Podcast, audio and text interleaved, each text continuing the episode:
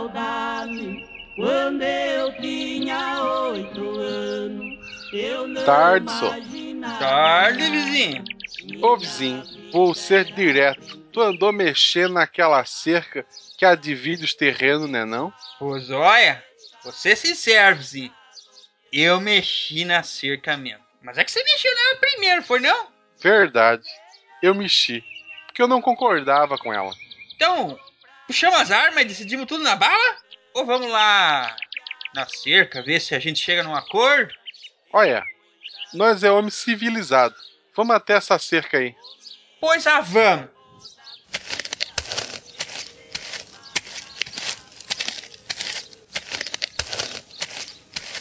Pois olha, vizinha Miranda aqui. E se nós ah, coloca a cerca aqui, bem no meio? Aí não fica bom pra tu? Aí fica, né? Pé de maçã fica do meu lado. Pode ser? Eu preciso dela pra pensar na vida. Pensar na vida. Hum.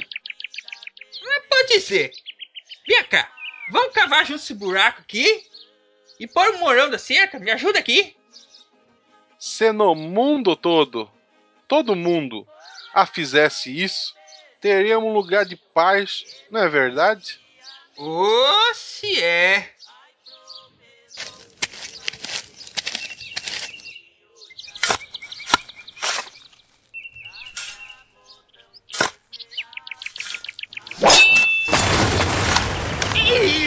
Rapaz, furamos um cano de esgoto!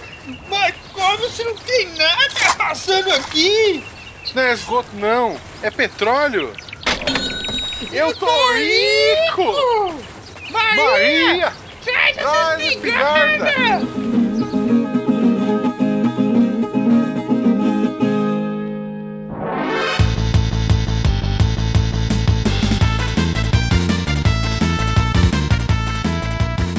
Aqui é Silmar de Chapecó, Santa Catarina e na Primavera Árabe tem pó? Lento. Meu Deus do céu. Você nota que as pessoas ficaram uns 3 segundos pra tentar entender primeiro, né? O Meu Deus, é é possível que foi esse nível mesmo? Sim, não. Aqui no SciCast a gente não discrimina piadas ruins, entenderam? É isso aí mesmo. Aqui é Matheus, professor Barbado de Curitiba, Paraná. E tomara que a Síria melhore a situação lá, né? Não vou fazer piadinha nenhuma porque a situação lá é séria. É sério, Síria. Aqui é o Tarek Fernandes de Anápolis e o Oriente Médio, quanto mais você estuda, menos você entende. Se você acha que entende, você tá errado. É, isso é fato. Tenho certeza absoluta disso. Fato. Total. Aqui é Fernando Malta, de São Paulo, e hoje nós falaremos no assunto que vai ser pauta durante todo o século XXI: crise de refugiados. Não importa o lugar, não importa a região, a gente sempre vai ouvir isso. Pode marcar que daqui a uns 10 anos já vai estar isso aí direitinho em livros didáticos, já vai ter historiador fazendo livro sobre isso, pode ter certeza disso. Aqui é o Felipe Figueiredo de São Paulo e se você não gosta de refugiados, vá embora do continente americano. Ah, muito bem. Perfeito, perfeito. Perfeito, perfeito. Adivinha o que, que- o que, que os nossos antepassados eram, né? É. De Gaspar, Santa Catarina, aqui é Marcelo Guaxinim. E xiita é a macaca do Tarzan. Meu Caraca, Não, velho, não. não, não, não. E aí a gente imaginava que o Silmar tinha ido num novo nível. Eu ri, eu vou pro inferno. Vocês estão ouvindo o SciCast, o podcast sobre ciência mais divertido da internet brasileira.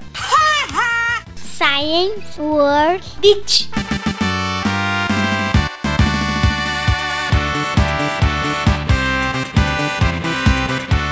Sejam bem-vindos à diretoria, sessão de recadinhos do SciCast, um oferecimento da Seagate, criando espaço para a experiência humana. Eu sou o Silmar. E eu sou a Jujuba. Como vai, Juliana? É, muito bem, obrigada. Correria aí, né? Chegando perto do sempre. final do ano. Muito bem, me ajuda aqui, diga para os nossos ouvintes quais são as formas de entrar em contato com o SciCast. Sim, Facebook, Twitter e Instagram, barra SciCast Podcast. O e-mail é contato, arroba e a melhor forma de enviar a sua crítica, dúvida ou elogio é através do formulário de contato do site. Procure no menu Contatos. É isso aí, muito obrigado, Juliana. O podcast de hoje está sério? Sério? O assunto é sério, O assunto é sério. mas a abordagem é divertida. A abordagem é com a nossa cara, né? A ciência tem que ser divertida, independente do tema, né? A gente faz umas piadinhas, mas hoje o podcast saiu um pouco mais sério do que o É, normal, né? mas também é, é um tema delicado, né?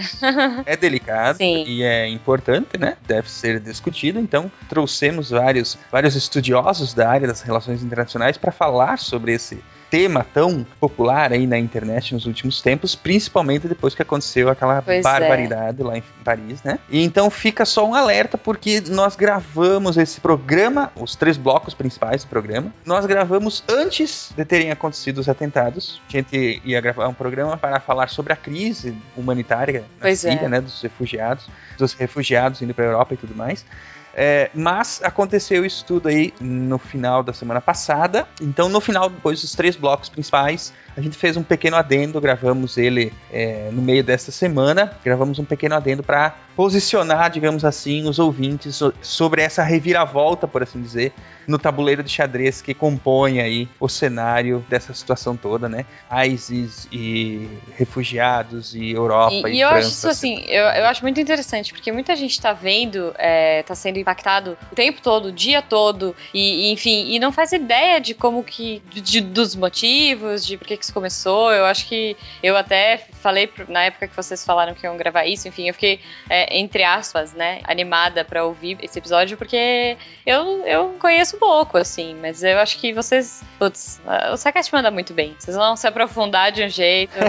É, a gente fez, como sempre, né, uma mega revisão histórica para posicionar os ouvintes, trazendo o contexto histórico do que está acontecendo lá, né? E também discutimos o que, que as relações internacionais têm a ver com tudo isso, as ciências sociais tratando disso, né? As ciências humanas tratando disso, e sempre contextualizando, sempre tra- tra- tentando trazer aí um conteúdo bem bacana. Mas é isso, é só dar esse recadinho sobre o episódio de hoje, falar também que nós temos lá na loja, está ocorrendo a pré-venda da caixa é, do Newton, né? Com preço especial na pré-venda, R$ 99,90. Aproveitem, esse preço vai até o final de novembro, apenas para quem efetuar a pré-venda. Depois esse valor deve subir lá em dezembro, né? Sim, é, eu, eu chamei essa caixa de Guaxinilton Guaxinim no Twitter. Ah. Guaxinilton. É um É bom nome. É uma coleção, né? Essa caixa é a primeira dessa coleção chamada Monsters of Science, com caneca, livro e camiseta representando o nosso querido cientista Isaac Newton. Aproveitem lá, garantam o preço da pré-venda e encomendem aí o seu presente de Natal.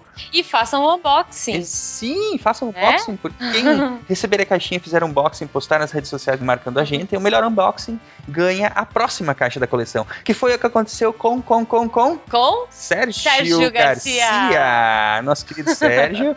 Ele fez um unboxing dessa caixinha, chorou no unboxing dessa caixinha, porque ele não recebeu uma cartinha. Fosse uma que mancada. Com, que mancada. Fiquei com muita pena do, do Sérgio. Portanto, ele ganhou na faixa free a Ó. caixa Guache Newton, como diz a Jujuba.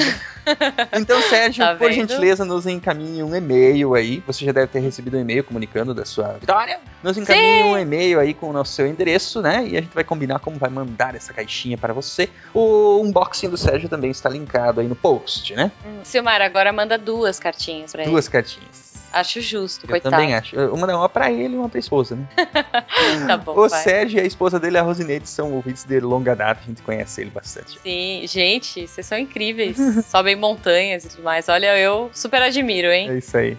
Muito bem. É, Juliana, houve algumas Eu. pequenas mudanças lá no Patreon. Mudanças? Sim, mudamos algumas faixas de valores para adaptar mais à realidade das pessoas, Hum. né? Dessa realidade, crise E brasileira, dólar, né? É, dólar e tudo mais. Ah, meu Deus. É, mudamos algumas faixas, principalmente das faixas maiores lá que tinham os brindes livros e tal, que ainda devem acontecer, mas vão atrasar um pouco.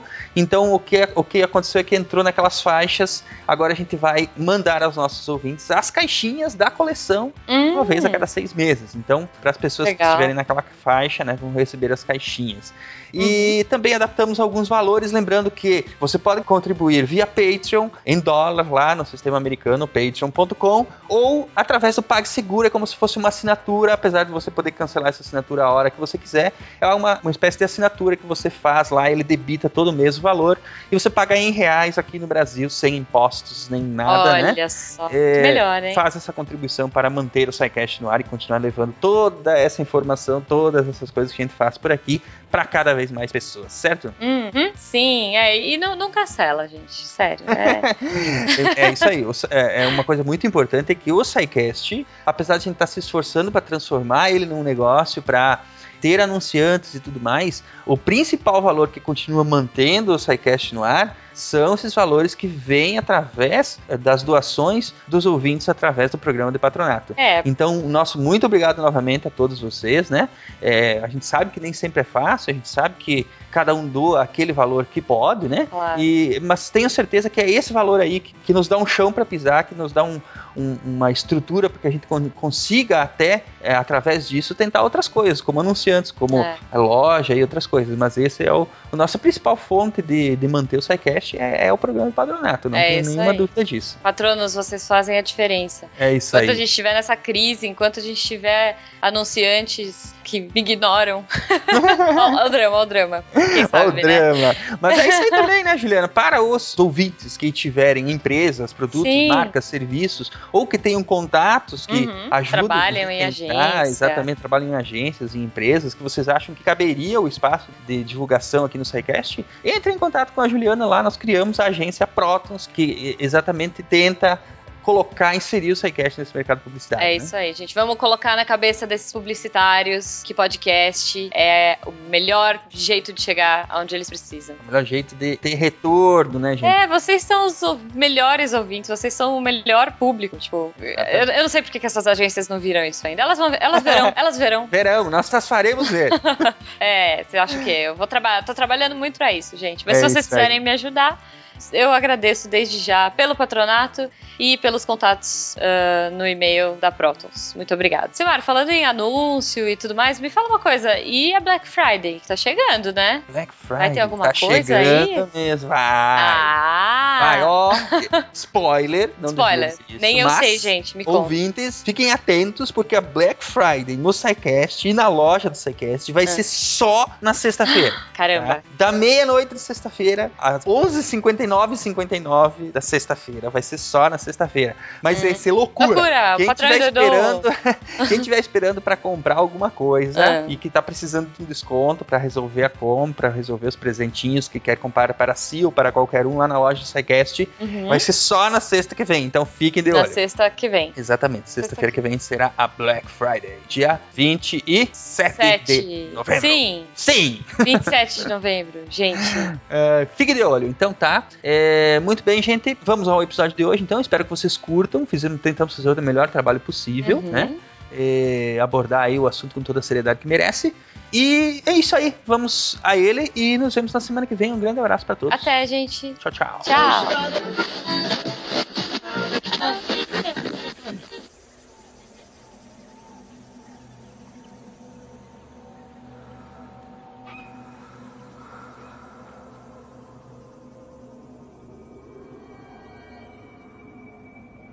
Uma criança na areia da praia. Uma multidão madrugada adentro pelo velho continente. Um caminhão de pessoas já sem vida. O desespero dos pais, dos irmãos, dos amores, calados pelo Mediterrâneo. Comum a estas pessoas a fuga de seus lares destruídos pela guerra, pelo medo. Mas guerras são feitas por pessoas, e essa em particular começa por pessoas que vislumbraram o florescer de um futuro democrático com a Primavera Árabe. Foram a luta por esse futuro. Porém, o fundamentalismo religioso e as disputas de poder trouxeram o inverno e as flores estão morrendo.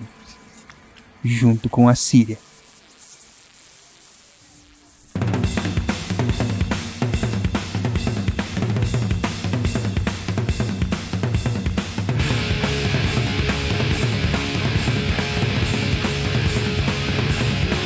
Outro lado desses prédios destroçados ficam as posições dos rebeldes. Os ataques do exército são pesados. Mais do que um tiroteio, ali as pessoas são mantidas reféns e a polícia tem que fazer tudo. A sexta-feira 13 com a marca do terror. Paris tem uma noite sangrenta. Atiradores As informações que nos chegam aqui em Londres são de que Paris está um caos, principalmente no nordeste da capital francesa, onde ocorreram as explosões e tiroteios. Essas explosões provavelmente seriam atentados suicidas. O presidente François Hollande estava dentro do estádio acompanhando a partida amistosa entre as seleções da França e da Alemanha. O presidente foi retirado no esquema de emergência e levado para o Ministério do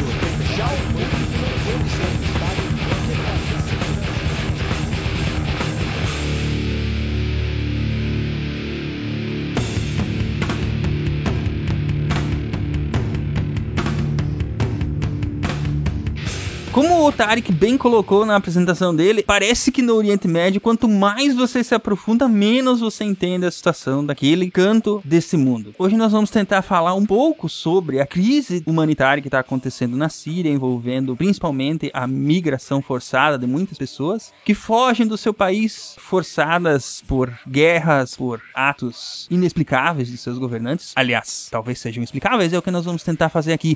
Como é que começa essa história, afinal de contas, Matheus? O importante de nós entendermos como que essa crise começa é sempre nós olharmos para o passado. Todo, todo país que tem alguma encrenca, tá tendo alguma coisa dentro dele, alguma guerra civil, é, que tá estourando agora, tá, ó, tá nas manchetes, daqui a pouco some, daqui a pouco volta, né? Porque é sempre assim, né? Falam da Síria um pouquinho, alguns meses depois falam de novo da Síria, da, só para dizer tá a mesma coisa, né? É vídeo Ucrânia, né? Que parece que nada tá acontecendo lá mais. Que por sinal merece um cast só para ela, né? O caso da Ucrânia.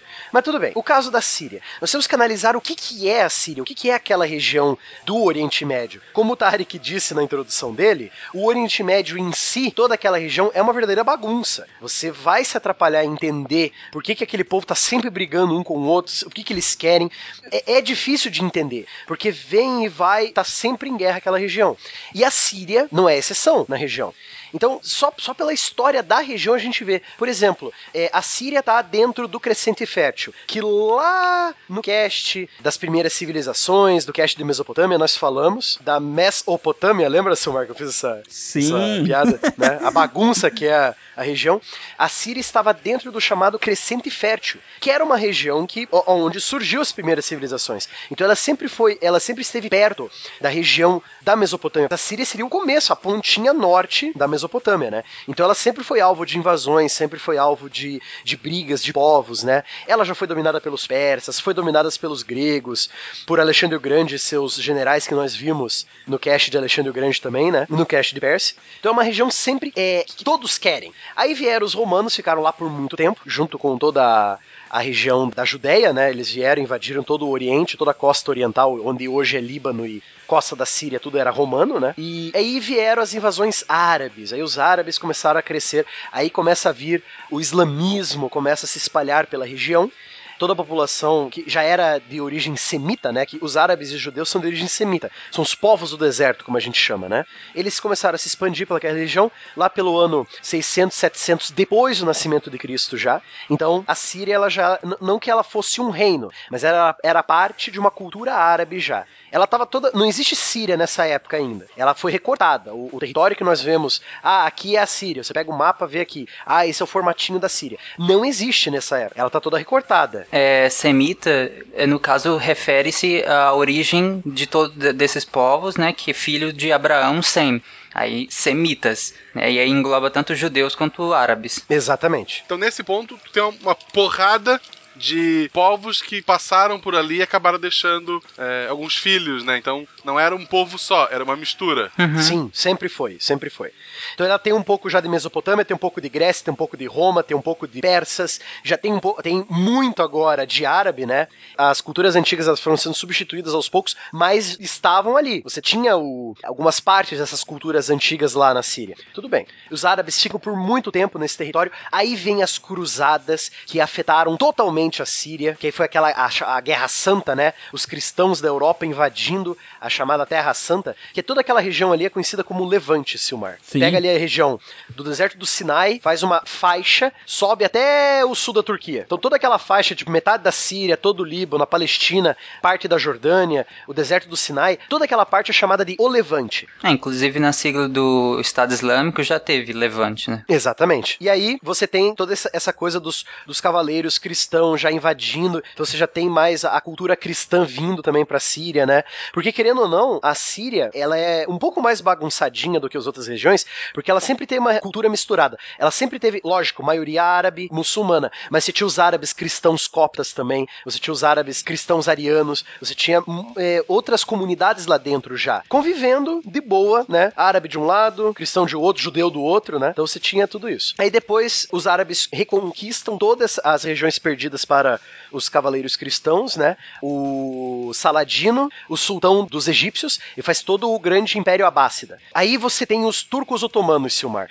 Isso é um disclaimer aqui, já que nós estamos falando disso. O turco não é árabe. A, a etnia turca, ela não é árabe. Ela veio junto com a onda de invasões dos mongóis. Eram tribos das estepes, que vieram junto com os mongóis, saqueando e tomando terras, etc e tal. Aí vieram os turcos e fizeram o grande império otomano, que durou muito tempo. 400 anos, mais ou menos. Até o fim da Primeira Guerra. Até o fim da Primeira Guerra. Então você tem aí os otomanos controlando a região do ano vai lá, do ano 500 e 600, 1600, os otomanos controlando essa região, até o fim da Primeira Guerra Mundial, 1918. Então eram os árabes sendo comandados por uma outra etnia, os árabes da Síria.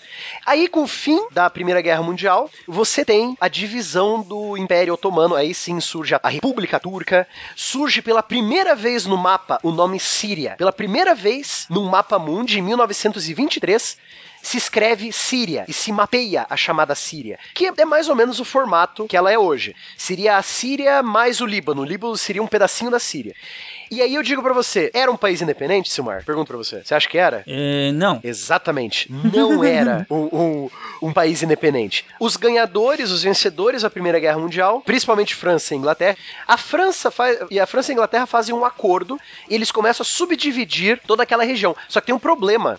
Antes, durante a Primeira Guerra Mundial, lutando contra os turco-otomanos, os franceses e britânicos fizeram uma promessa para todo o povo árabe, que era criar uma só nação, a Grande Arábia, que englobar tudo. Pega ali a Península Arábica, pega onde seria a Palestina, pega o Líbano, pega a Síria, pega o Iraque, tudo aquilo ali seria um só país, a Grande Arábia. Isso que era prometido. Ó, a gente ajuda vocês a se livrar dos otomanos, vocês, franceses e ingleses, fazem a nossa nação, a Grande Arábia. Ah, tudo bem. Só que no fim, né, foram subdividindo, tudo virou colônia. Na verdade, não viraram colônias, viraram estados fantoches. Estado fantoche é quando, na verdade, você tem um, um governo fraco controlado por, é, por, por, algum outro interesse, como existe ainda hoje. É, você tem a possibilidade do uso do termo, mas não tem uma denominação oficial de fato, né? O ponto da, da, da Síria no, no pós-guerra, no pós-primeira guerra, ele era um, um protetorado, de fato, da, da, da, França, né? Enfim, foi aquela divisão que houve no, no pós-guerra. A gente tem que lembrar que uh, o,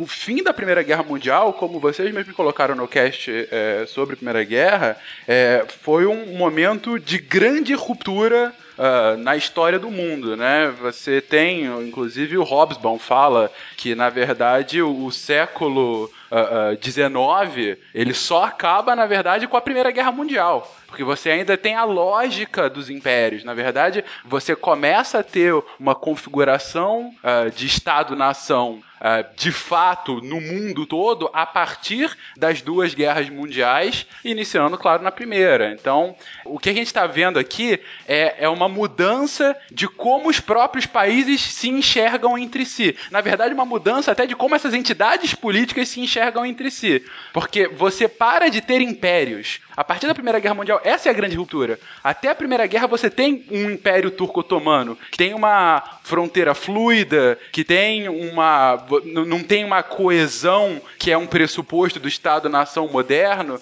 e a partir da Primeira Guerra, até sob um ponto de vista de tentar organizar esse novo cenário, você precisa criar essas fronteiras pré-determinadas, essas fronteiras bem definidas. E é claro, todo o jogo de poder que já existia na época colonial no século XIX e que continua, vai continuar até a Segunda Guerra, que aí vem a, é, a Segunda Guerra e em especial a década de 60, quando vem a onda de descolonização na África e no Oriente Médio. O Oriente Médio foi tipo a África, que eles nos países que eles criaram, eles acabaram juntando vários povos que se odiavam e que deu é, é o que aconteceu nos problemas futuros. O problema que a gente tem na Síria hoje vem disso também? É muito menos do que a África.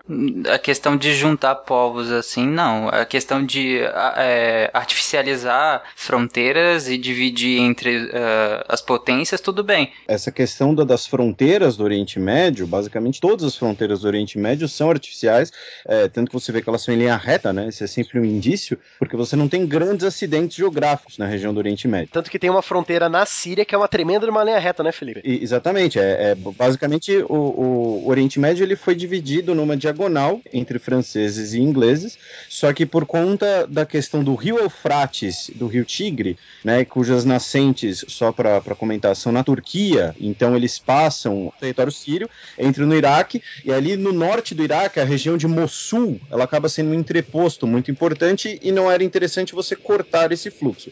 Mas todas as fronteiras ali do, do Oriente Médio são artificiais, e uma coisa que acho que é importante lembrar nesse momento, nesse momento eu digo tanto do podcast quanto nesse momento histórico que, que vocês estavam né, na, na introdução, porque tem muito a ver com hoje, é que, ao fim da Primeira Guerra Mundial, um dos, um, um dos outros compromissos assumidos pelos aliados, não cumpridos, e que entra também nessa questão de desenhar fronteiras, era o estabelecimento do Kurdistão, o país dos curdos. Exatamente. Que hoje são considerados a, a, o maior grupo nacional que não tem um Estado nacional. Então, isso está extremamente ligado com a guerra, então é bom colocar que é nesse contexto também que o Kurdistão, ele quase existiu, mas não existiu. Então, uhum. essa questão de, de nós falarmos de fronteiras artificiais e povos tal, também entra nisso. De promessa, esse povo já tá cheio, né? Porque primeiro prometeram a nação árabe, depois prometeram o Kurdistão, depois, né, lá no, na segunda, prometem a Palestina também. Então, mas lógico, né, Tarek? As grandes potências aliadas da Primeira Guerra Mundial, elas vão prometer isso, porque elas precisam de ajuda lá. Elas estão muito encrencadas com a Alemanha e, em segundo plano, a Áustria e a Hungria na Europa. Elas não têm tanto pessoal nessa época, não tem tanta logística como teria na Segunda Guerra para transportar tanta gente pro Oriente Médio. Então como é que você faz? Você vai pedir ajuda pro povo local que não gosta dos turcos. Então você chega, árabes, seguinte, me ajuda na Primeira Guerra, eu crio a Grande Arábia para vocês. Ótimo, legal, a gente quer isso. Você chega pros curdos, curdos, seguinte, se vocês lutarem contra os turcos otomanos, a gente te dá o Kurdistão. Aí, pô, beleza, a gente quer isso, né? No fim ninguém ganhou nada, né? Porque acabaram dividindo tudo porque eles estavam começando a usar um novo tipo de combustível fóssil, que é o nosso querido petróleo, né? Então, é muito interessante você deixar tudo divididinho e a British Petroleum e a, sei lá qual era a companhia francesa, ficar explorando aquela região lá, né? Depois vem as companhias americanas, né? O petróleo já vai começar a aparecer como fonte de tipo, nós queremos isso aqui. Então é mais fácil pegar isso aqui, pegar esse petróleo, se todo mundo tiver dividido. Aí faz as fronteiras artificiais que nós falamos aqui. Só que tem uma coisa, Marcelo, que você falou sobre a mistura de culturas. Como eu tinha dito antes, árabes, cristãos, árabes muçulmanos, árabes judeus, eles já viviam cultura diferente, mas eles já viviam uma certa paz na região, entendeu? Alguma coisa é, é, é, a, é a, briga por poder que o, o, o, Fernando falou anteriormente, é a briga por poder que vai destabilizar essa, essa paz e, junto disso, são as fronteiras artificiais das potências, né?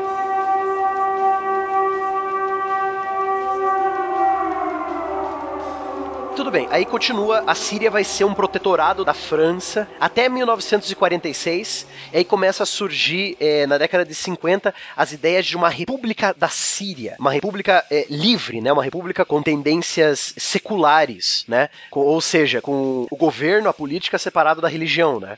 Aí começa a vir aí tal, aí vem década de 60 e já vem toda aquela aquele climão da Guerra Fria, aí vem Estados Unidos, vem Rússia se intrometer lá na, na situação, se intrometeram na questão de Israel, lá nas guerras de Israel também. Israel, por sinal, foi um grande fator que aconteceu naquela região também, mas Israel por si só merece, se eu não me engano, acho que três podcasts só, três episódios. Essa é história é mais enrolada que a de Roma, né? Nossa, muito mais enrolada ainda. Muito mais. Muito mais dança das cadeiras isso aqui. Mas você tinha falado, Matheus, que antes de outras nações começarem a, a tentar essa influência à região ali, existia uma certa paz entre os povos que moravam ali, que, que viviam ali naquela região. Sim. Como é que isso é documentado? Isso é bem, é bem provado? Ou é mais especulação? Não, não. Existem historiadores árabes que durante as próprias cruzadas, é, é, lógico, ah, mas são árabes contando a história deles, né? Mas a gente tem cristãos contando a história deles também, né? Lógico, quando, quando os árabes invadiram as grandes cidades do, do Levante, antes das cruzadas, houve massacres, houve guerra como em qualquer guerra guerra. Mas durante o governo árabe, foi uma coisa inusitada, porque eles permitiam os cristãos a peregrinarem, permitiam os judeus a continuarem orando para os, é, seu Deus, etc e tal. Só que aí o problema é o seguinte: ah, você é de uma religião diferente, você tem que pagar um imposto a mais. O pessoal pagava, de boa. Uhum. Tipo, pra não dar encrenca, entendeu? Sim. Então, é- era uma relativa paz mantida pelo próprio, pelo próprio sistema árabe da época, dos sultanatos, entendeu? Sim. É uma coisa bem da Idade Média árabe. Vocês acham que o que complica, o, o melhor dizendo até, o que trouxe a confusão realmente e essa essa volta às guerras, praticamente guerras de tribos, que é tudo uma bagunça e todo mundo guerreia com todo mundo, ninguém gosta de ninguém. Aliás, eu nunca consegui entender por que, que é que o pessoal se odeia tanto lá. É, Eu acho que nem eles não sabem mais. É, vocês acham que essa, que essa interferência externa é, é que é responsável por isso? Não. Sim. Olha que legal. Também. Não tem uma resposta só. Então, o Barbado falou também, então eu vou mudar minha resposta para também. Eu digo primeiro não e depois também, porque elas são agravantes. Mas o grande.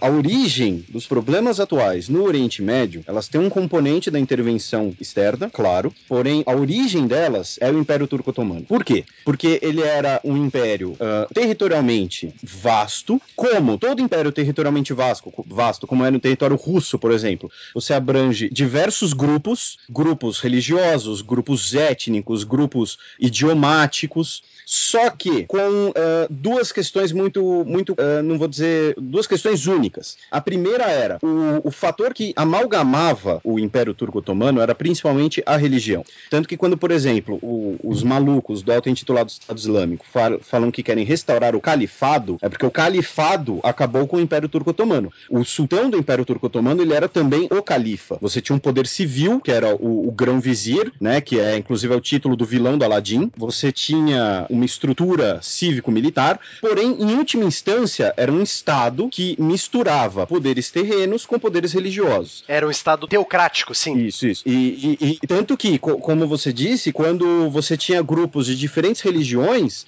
eles pagavam imposto à parte e tinham inclusive suas próprias leis. Por quê? Porque as leis penais, por exemplo, eram leis religiosas. Então, os cristãos ortodoxos na Grécia, que eram submetidos ao Estado turco otomano, viviam sob leis ortodoxas, pagando um, um imposto a mais, assim como as comunidades judias, as comunidades ortodoxas do sul da Bulgária e por aí vai. Então você cria um Estado cujo único fator de, de, de, uni- de unidade é a religião. Quando esse Estado some, a religião passa o quê? A gente tem o mesmo processo que nós tivemos na era moderna após a reforma luterana na Europa. Você passa a ter conflitos sectários internos à religião. Porque agora você vai ter o, o sunita brigando com o xiita, especialmente. Exatamente. E, e as Exatamente. diversas, as diversas partes, os diversos grupos de- desses dois grupos maiores, como no caso da Síria, um grupo muito importante, os alauítas, que são, por exemplo, é, é um grupo dos xiitas e que os sunitas consideram os alauítas assim é, pecadores mortais. Você ser alauíta é você pedir para morrer. Deve ter alguma explicação pra isso, né?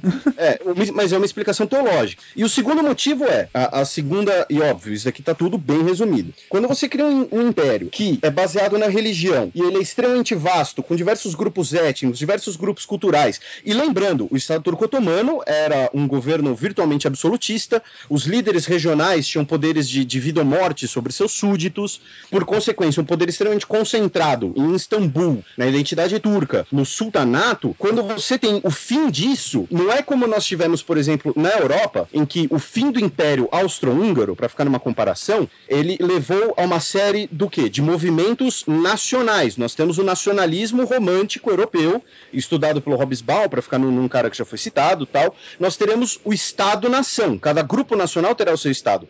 Na região antigamente dominada pelo Império Turco Otomano, sequer existe o conceito de Estado-nação. Esse conceito vai ser, vai ser importado para a região a partir da Segunda Guerra Mundial e mesmo assim ele ainda não existe em alguns lugares. Por exemplo, a Arábia Saudita. Todos os problemas de, entre aspas, esse retrocesso, entre aspas, da região, ele acaba sendo uma herança das antigas instituições turco-otomanas que não permitiram uma modernização da, da região, por assim dizer, não permitiram uma oxigenação das ideias, não havia tanto mais fluxo comercial na região, já que o, o- o eixo comercial deixou de ser o Oriente Médio já no fim da Idade Média, né? T- Todas aquelas questões que faziam a antiga cultura oriental ser um polo de desenvolvimento, ser um foco comercial, ser um lugar de oxigenação de ideias, não existem mais, e aí subitamente você tem esse conceito exterior sendo importado né, esse conceito de Estado-nação, essas novas partilhas em regiões de interesse, novos estados surgindo absolutamente do nada,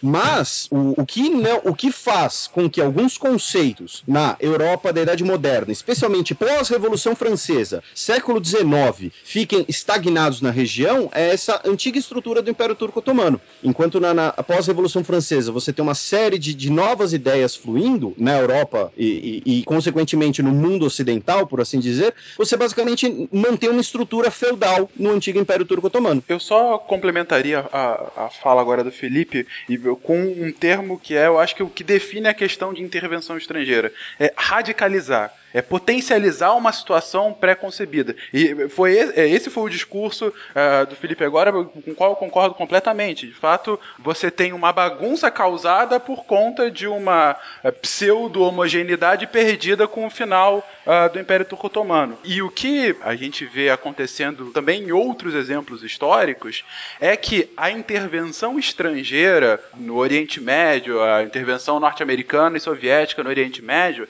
ela acaba exacerbando justamente esses conflitos pré-existentes, essas rupturas. E exacerba tanto intencionalmente, para que você consiga de fato criar os bolsões de influência que ficaram tão uh, reconhecidos durante a Guerra Fria, como não intencionalmente, seja a partir, é, como o Felipe comentou, de ideias que acabam sendo importadas ou colocadas à força naquela região, só que não tem o mesmo grau de maturidade para que sejam de fato implementadas, seja a partir de práticas do estrangeiro para essas civilizações, para esses novos povos. Intervenção estrangeira não causou um conflito, ele já existia anterior. Assim como xiitas e sunitas já não se veem com bons olhos, né? Exatamente. O ponto é, não tem uma resposta assim, a dominação estrangeira causou isso. Não é tão direto. A influência estrangeira, ela radicaliza, ela potencializa um conflito já pré-concebido, como explicou o Felipe. Conclusão, Silmar e Marcelo, a culpa é dos mano. Tudo culpa dos mano. Mas é dos otomano, né? Dos otomano, isso mesmo. É, não são os mesmos.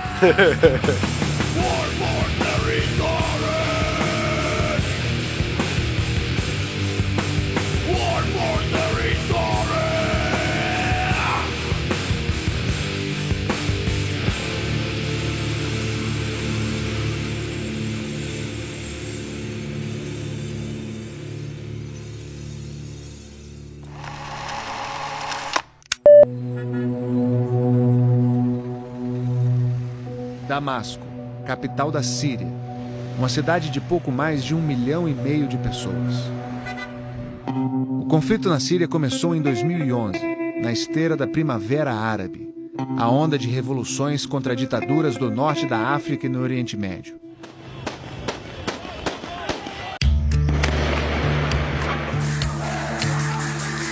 Na Síria, o alvo dos revolucionários era o presidente Bashar al-Assad, que sucedeu o pai no governo. Uma ditadura que já tem 45 anos. Assad, o filho, conseguiu se manter no poder com o apoio do exército. Mas perdeu legitimidade e a guerra civil se espalhou pelo país.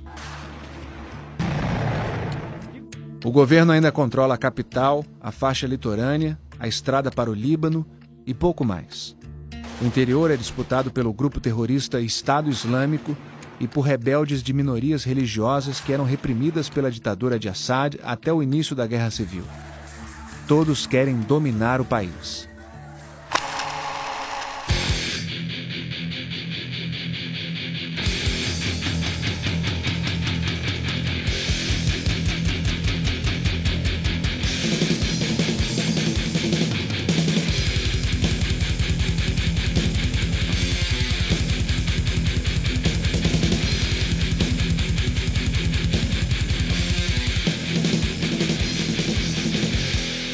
Como é que a Síria estava antes da Primavera Árabe? Então, como é que a Síria estava? Ela estava sobre o monopólio, o governo sírio estava sobre o comando dos al-Assad, da família al-Assad. O al-Assad pai morre, já sobe o al-Assad filho, que é o Bashar al-Assad, como ditadores da Síria. Eles, eles seguem a ideologia política do Baas, que é a mesma ideologia política do Iraque, certo?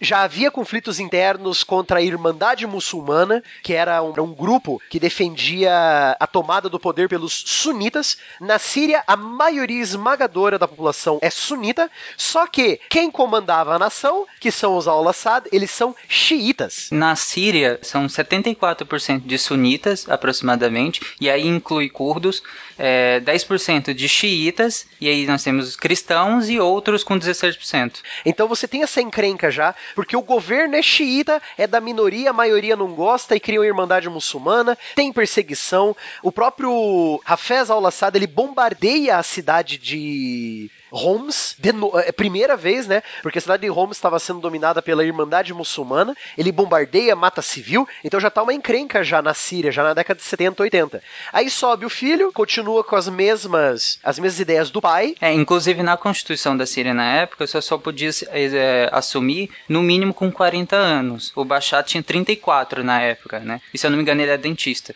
Então nem era pra ele ter assumido na época. É, era por isso. Aí, ó. Nunca confie num dentista, cara. Aí vem, Silmar, tem todo esse, esse, caldeirão, como era todos os, os países do Oriente Médio, você tem esse caldeirão que é a Síria, e aí vem os cabos de internet, vem o Facebook e vem a Primavera Árabe, que só aumenta a oposição aos ditadores, né? Inclusive ao nosso amigo Bashar al-Assad. O governo Assad, ele é laico. Sim, ele oprime todo mundo. é, é, mais ou menos, né? É, tem uma brincadeira que eles falavam que é assim, o, tanto no Iraque quanto no, na Síria, o único que tinha direito a matar qualquer um era o Saddam ou o al-Assad, né? Ele, ele oprime todo mundo, seja sunita, xiita, mas mesmo assim, ele é da minoria, né? Ele representa a minoria. Não, porque assim, deixando de, é, claro que era uma ditadura ditadura, mas era um governo é, basicamente laico. Ele não perseguia minorias por ser da, de uma minoria. Ele não perseguia cristãos por ser cristãos ou, ou xiitas por serem xiitas. Sim, ele persegue quem vai contra. Uhum. É, né? Mas é um governo basicamente laico. Agora, o que, que foi esse movimento da Primavera Árabe que não nasceu na Síria, né? Ele foi um movimento que aconteceu em toda, todo o Oriente Médio, né? Ele começa basicamente no final de 2010 para 2011, na Tunísia. É, já vinha acontecendo várias coisas, mas tem eventos que são ditos estopins para ficar mais didático, que é quando um vendedor, um vendedor de frutas lá na, na Tunísia, ele se mata por causa de que ele não consegue regulamentar uma banquinha que ele tinha e, e claro, todo o background de, das condições de vida no país. Mas é importante falar como ele se mata. Isso que, que lhe chamou a atenção. Ele se mata queimado, né? Ele ateia fogo ao próprio corpo como um ato de protesto protesto. Assim como os monges budistas no Vietnã do Sul em 1963. Então, é justamente pela questão do, do ato também ter sido é, desse nível, gera uma mobilização enorme nas ruas, maior do que já, já havia, já vinha tendo também, e pressionando o presidente, que é o Ben Ali que deixa o poder logo em janeiro. Ele foge para a Arábia Saudita e ele já estava no poder há mais de 20 anos. É, inclusive a Tunísia ela é considerada a única da, da, das primaveras árabes que é está em processo de democracia. Inclusive o prêmio Nobel foi organizações que, que contribuíram para isso, né? Sim, é o, é o, quarteto da Tunísia. Isso, porque ela é considerada basicamente a única que ainda está em processo de democracia, não descambou para nem guerra civil e nem ficou trocando de, de governante igual o Egito. É, inclusive o próximo, o Egito, que os protestos também foram para lá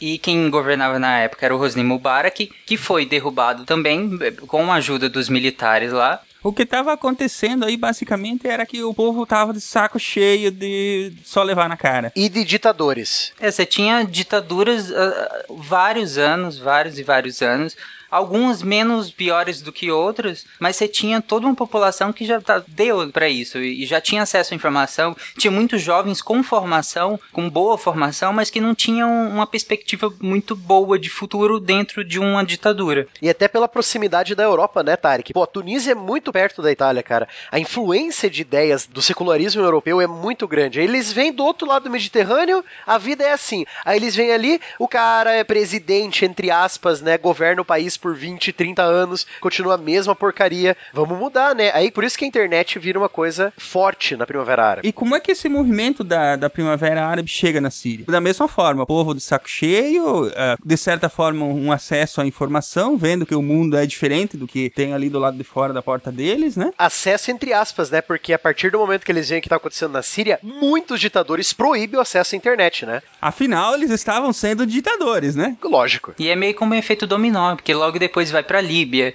e aí derruba o Gaddafi, inclusive com a ação da, da OTAN que intervém diretamente lá na, na Líbia para derrubar o Gaddafi, que foi morto lá, inclusive. No Iêmen também é, foi pro Iêmen também, o presidente também fugiu. No Bahrein, no Catar. Então, assim, é, vai um efeito dominó no Oriente Médio e Norte da África, da população se insurgindo contra os seus governos, mas nem sempre com só de intenção da população foi instigado sim por, por potências externas, mas sim é, foi por descontentamento de toda essa ditadura que já vinha de anos. Então, acho que nenhum regime né, é, até hoje, mas principalmente começando nessa época, ficou em paz, né? Quando começa lá na Tunísia. Todos os regimes, é, no mínimo, pararam para pensar e ficaram com medo. Pulguinha começou a morder atrás da orelha, né? Mas o movimento é basicamente a insatisfação popular e, a, e o desejo por mudança. É, a insatisfação popular, só que aí, assim, a gente teve influência de algumas potências que, assim, eles meio que a gente não gosta daquele ali, o povo também não tá gostando, vamos dar uma ajuda. Não, mas aquele ali talvez a gente goste, então não. E isso valeu para os dois lados. Que é o caso da Síria, né? Exatamente. Você tinha potência dos dois lados pensando a mesma coisa. Sim. O governo do Bashar al-Assad é totalmente apoiado pelos Estados Unidos. Por isso que não caiu ainda. Exatamente. Por isso que ele não caiu não, ainda. Agora é apoiado pela Rússia, né? Agora o governo Assad só se segura por causa da Rússia, inclusive por causa dos vetos da Rússia no Conselho de Segurança da ONU. Na Síria, você tem a única base naval russa, a base de Tartu,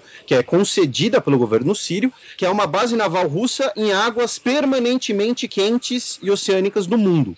Porque todas as, as, outras bases russas ou são não são bases oceânicas, por exemplo, dentro do Mar Negro, que aí você fecha Bósforo e Dardanelos, e você a partir da Síria você pode passar pelo Canal do Suez e o Canal do Suez não pode ser fechado. É que tem tanta gente, é tanta facção brigando na Síria, cara, que é, a gente vai falar das três maiores, né, que são o maior problema lá, né? Por que que to, todo mundo não caiu? E, e nem, nem todo mundo virou guerra civil também. Por exemplo, Jordânia. Na Jordânia também tiveram protestos. Só que um, do, um dos pontos da Jordânia é que lá tem uma coesão muito grande de, de, do povo jordaniano com a monarquia. Então foi. Começaram, mas aí o rei tá ok, quieta, fica de boa e foi nisso. Tem alguns teóricos que falam que, na verdade, a monarquia é um dos regimes de maior coesão social que existe, porque você consegue, eh, inclusive os que defendem, por exemplo, a, a, a monarquia constitucionalista é, britânica ainda hoje. Por que, que você tem a figura de, de, de uma monarca? Porque cai um governo, entra um governo, você continua tendo aquela figura simbólica que dá coesão e sentimento nacionalista. E ok, eu estou aqui é, embaixo desse dessa família real, logo eu me eu compartilho de mesmas aspirações do que o meu vizinho. Isso nos faz iguais. E eu aceito o que vem de cima também, né? Não, e tem uma coisa que, é, como o Tarik falou lá na nossa abertura, né, de que quando você, quanto você mais estuda o Oriente Médio, mais confuso ele fica. Exatamente. E, e, e um grande, mas o que acontece? Isso gera né, um, um efeito paradoxal, né? Que aí, como ele é muito confuso, as pessoas sequer estudam.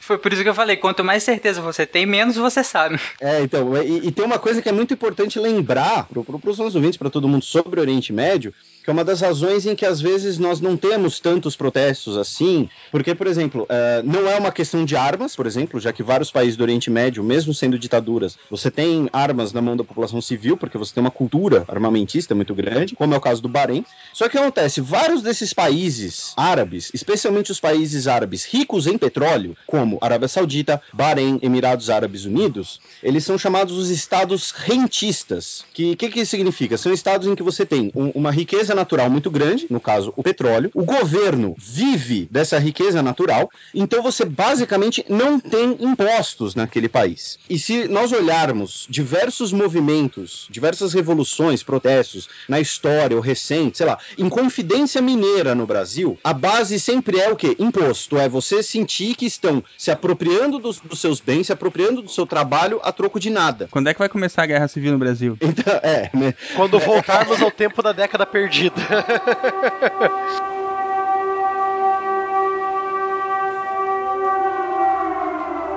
você vai pro Oriente Médio, não existe essa, essa reclamação, digamos assim. Olha, você vive numa monarquia absolutista que pode cortar sua mão se você roubar, que gasta eh, milhões para construir umas forças armadas para intervir no Iêmen, na Síria, no caso do fundo da Arábia Saudita, para quem não, não, não tenha captado.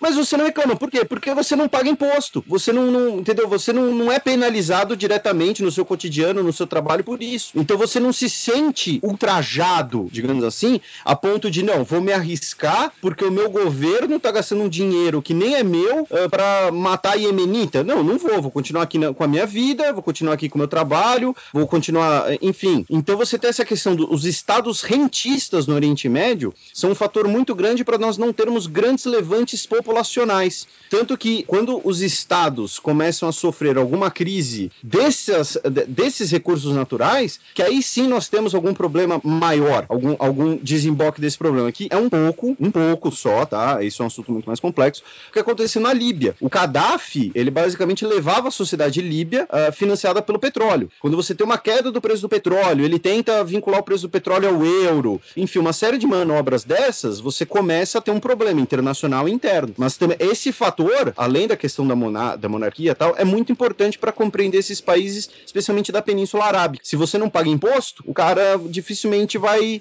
uh, uh, se indignar, digamos assim, a esse ponto. Tanto que na Líbia ainda a, a conformação ainda era muito tribal, N não tinha essa hegemonia de povo como no Jordânia, por exemplo, lá ainda era muito dividido.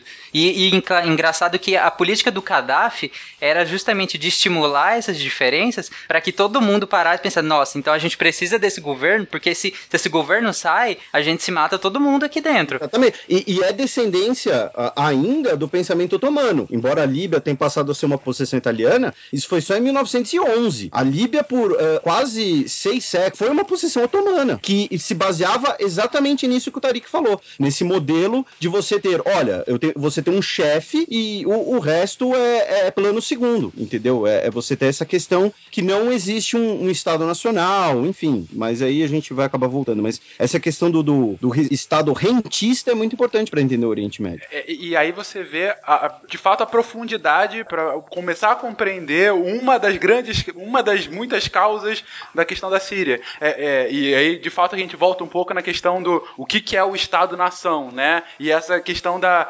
importação de conceitos uh, que não foram maturados nessas sociedades. Uh, esse caso do, do Estado rentista é, é, é muito é claro de mostrar que, na verdade, a população, é, por não pagar impostos, por não eleger o, o seu soberano, ela é, é, algumas aspas, mas ela é alheia à política, ela é alheia ao próprio Estado. Ela não tem a, a questão de eu constituo esse Estado. Essa coisa que é tão óbvia para qualquer democracia, para qualquer república, essa coisa de é, nós fazemos parte de um todo e esse todo somos nós que empoderamos, a questão da soberania que emana do povo, que é outra coisa tão óbvia para as democracias, é uma coisa que passa ao largo. Então, de fato, é, é, é, você tem quase que um protetorado de uma família mais poderosa, ou é, uma comparação grotesca, mas não tão equivocada, quase que um grande feudo Sim. em que você tem uma, uma, uma dominação maior e a população é agraciada pela proteção daquele feudo. E pronto, e todos vivemos bem enquanto que o feudo consegue nos manter. É um exemplo bem, bem gritante disso. Imagina se amanhã o Obama muda o nome para Estados Unidos Obamísticos da América. Em questão de minutos vai ter um levante popular, todo mundo vai se ultrajar, vai achar bizarro. Pô, como assim? Ele colocou o nome da família no país? A Arábia Saudita é isso. Arábia da família Saúde. Arábia Sa... o, nome da família tá no nome do país. A gente tá tão acostumado que a gente sequer percebe isso. A gente coloca em segundo plano, nem nem A nem... minha cabeça, por exemplo, está grudado no teto agora. Mind blown! É, exatamente, é a família Saúde. A família Saúde manda nesse território, então é a Arábia do Saúde, Arábia Saudita, entendeu? É a mesma coisa que, sei lá, é, é a, a, a, o Reino Unido passa a ser uh, Ilhas Windsor, é, é, entendeu? Alguma coisa assim. Então, é, é exatamente isso que você falou, e levado às últimas consequências, até o nome do país. Chegou a revolução na Síria, a guerra civil, vários grupos com interesses tão diferentes quanto água e vinho interagindo ali, né? E tá formada a bagunça e ela não tem prazo para se resolver, aparentemente, né? Qual o fio desse emaranhado aí que gente pode puxar primeiro para começar a tentar entender? Em março de 2011, eu não sei se pronuncia Dara, mas, né, é, influenciado também pela Primavera Árabe, começa o protesto também na Síria. E principalmente a maioria sunita, né, que pedia mais democracia, mais liberdade individuais e acusava o governo Assad de, de corrupção e nepotismo. Nepotismo? Não. e nessa mesma cidade, alguns adolescentes, eles foram presos e torturados por terem pichado algumas mensagens contrárias ao governo Assad no muro de uma escola. Ah, mas isso eu apoio. Eu acho que inclusive devia ser adotado no Brasil também. Devia cortar a mão do cara que, que, que picha, também concordo. Olha. Não? Ó, vocês Não? brincam com Não isso. é uma boa ideia? Não é uma boa ideia. Eu gostaria de deixar claro que eu tô em silêncio. É, então, os protestos a partir disso, eles se espalham pelo país e a repressão do governo também aumenta consideravelmente. Desde o início, na verdade, nunca foi, nunca foi muito pacífico, foi de polícia militar brasileira pra frente. E a repressão violenta aumenta muito e assim, os grupos de oposição, alguns que sim, no início eram de moderados a pacíficos e até moderados, começam a se radicalizar. E aí começa a pegar em armas para justamente responder à repressão do governo aos protestos. E aí, a partir desse momento, é que começam a se formar as milícias, no caso, começam a se formar os grupos armados moderados, considerados pelos Estados Unidos como moderados, mas armados, e também que começa a influência do ISIS e do um, um milhão de grupos que a gente vai falar mais pra frente. Só uma coisa, não é uma oposição homogênea, longe disso. Em agosto de 2013, é, alguns marcos desses protestos é que em agosto de 2013, aproximadamente 1.400 pessoas foram mortas por ataques químicos nos arredores de Damasco, provavelmente feitos pelo governo sírio. Damasco é a capital, né? Isso. O Assad, mesmo de- de- com isso tudo, o Assad ele não renuncia, ele, ele se, se firmou, até porque a gente vai falar mais pra frente, mas ele, dentre uh, as outras coisas, o apoio da Rússia não é nem um pouco fraco, mas ele, ele toma algumas medidas. É, é, por exemplo, ele encerra o estado de emergência, que já vinha desde o pai dele, mais de 48 anos. E teve, ele- teve eleições também. Que ele ganhou.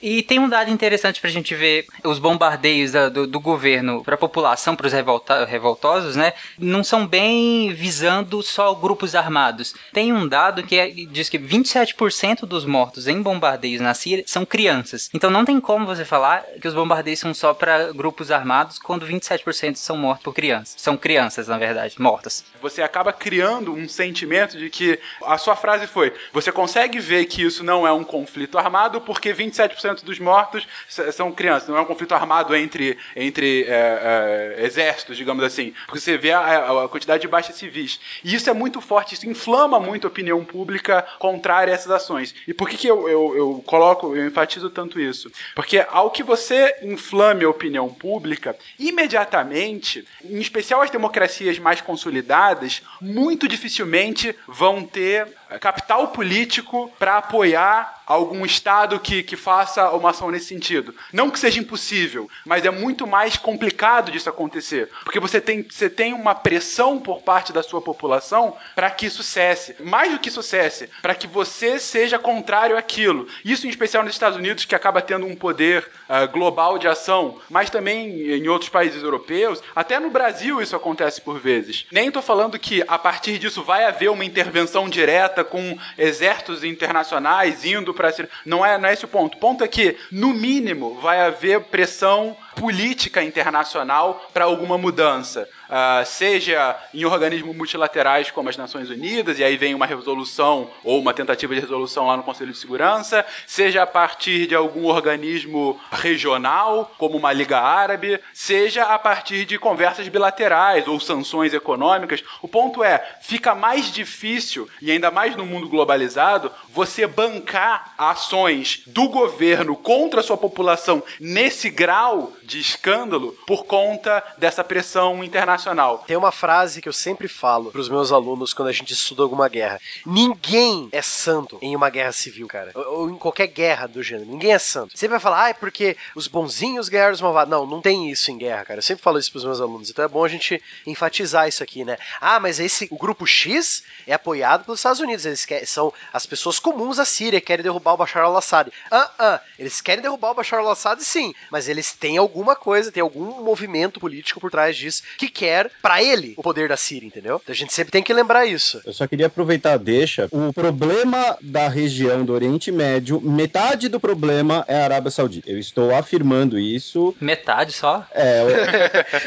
Porque a outra metade é o Irã, Estados Unidos. Você estragou a frase polêmica, você estragou o empate.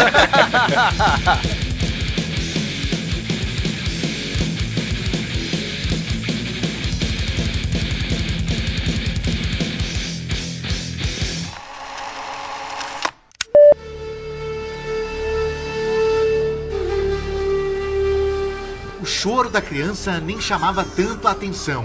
É só mais uma entre muitas histórias de sofrimento nesse lugar.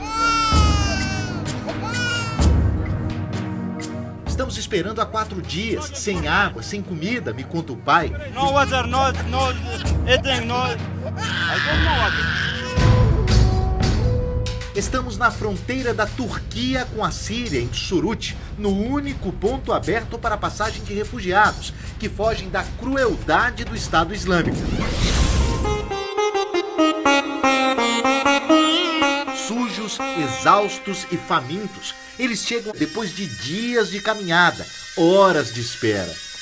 E aqui, olha só, elas trazendo mantimentos, salvando o que conseguiram trazer. Essas pessoas andaram dias para chegar até aqui e passar por esse ponto significa ter uma sensação de segurança, de que elas conseguiram sobreviver. Quem ficou lá, elas não têm notícias, não sabem o que vai acontecer e a partir de agora elas estão em um outro país, com uma outra perspectiva e com outro recomeço.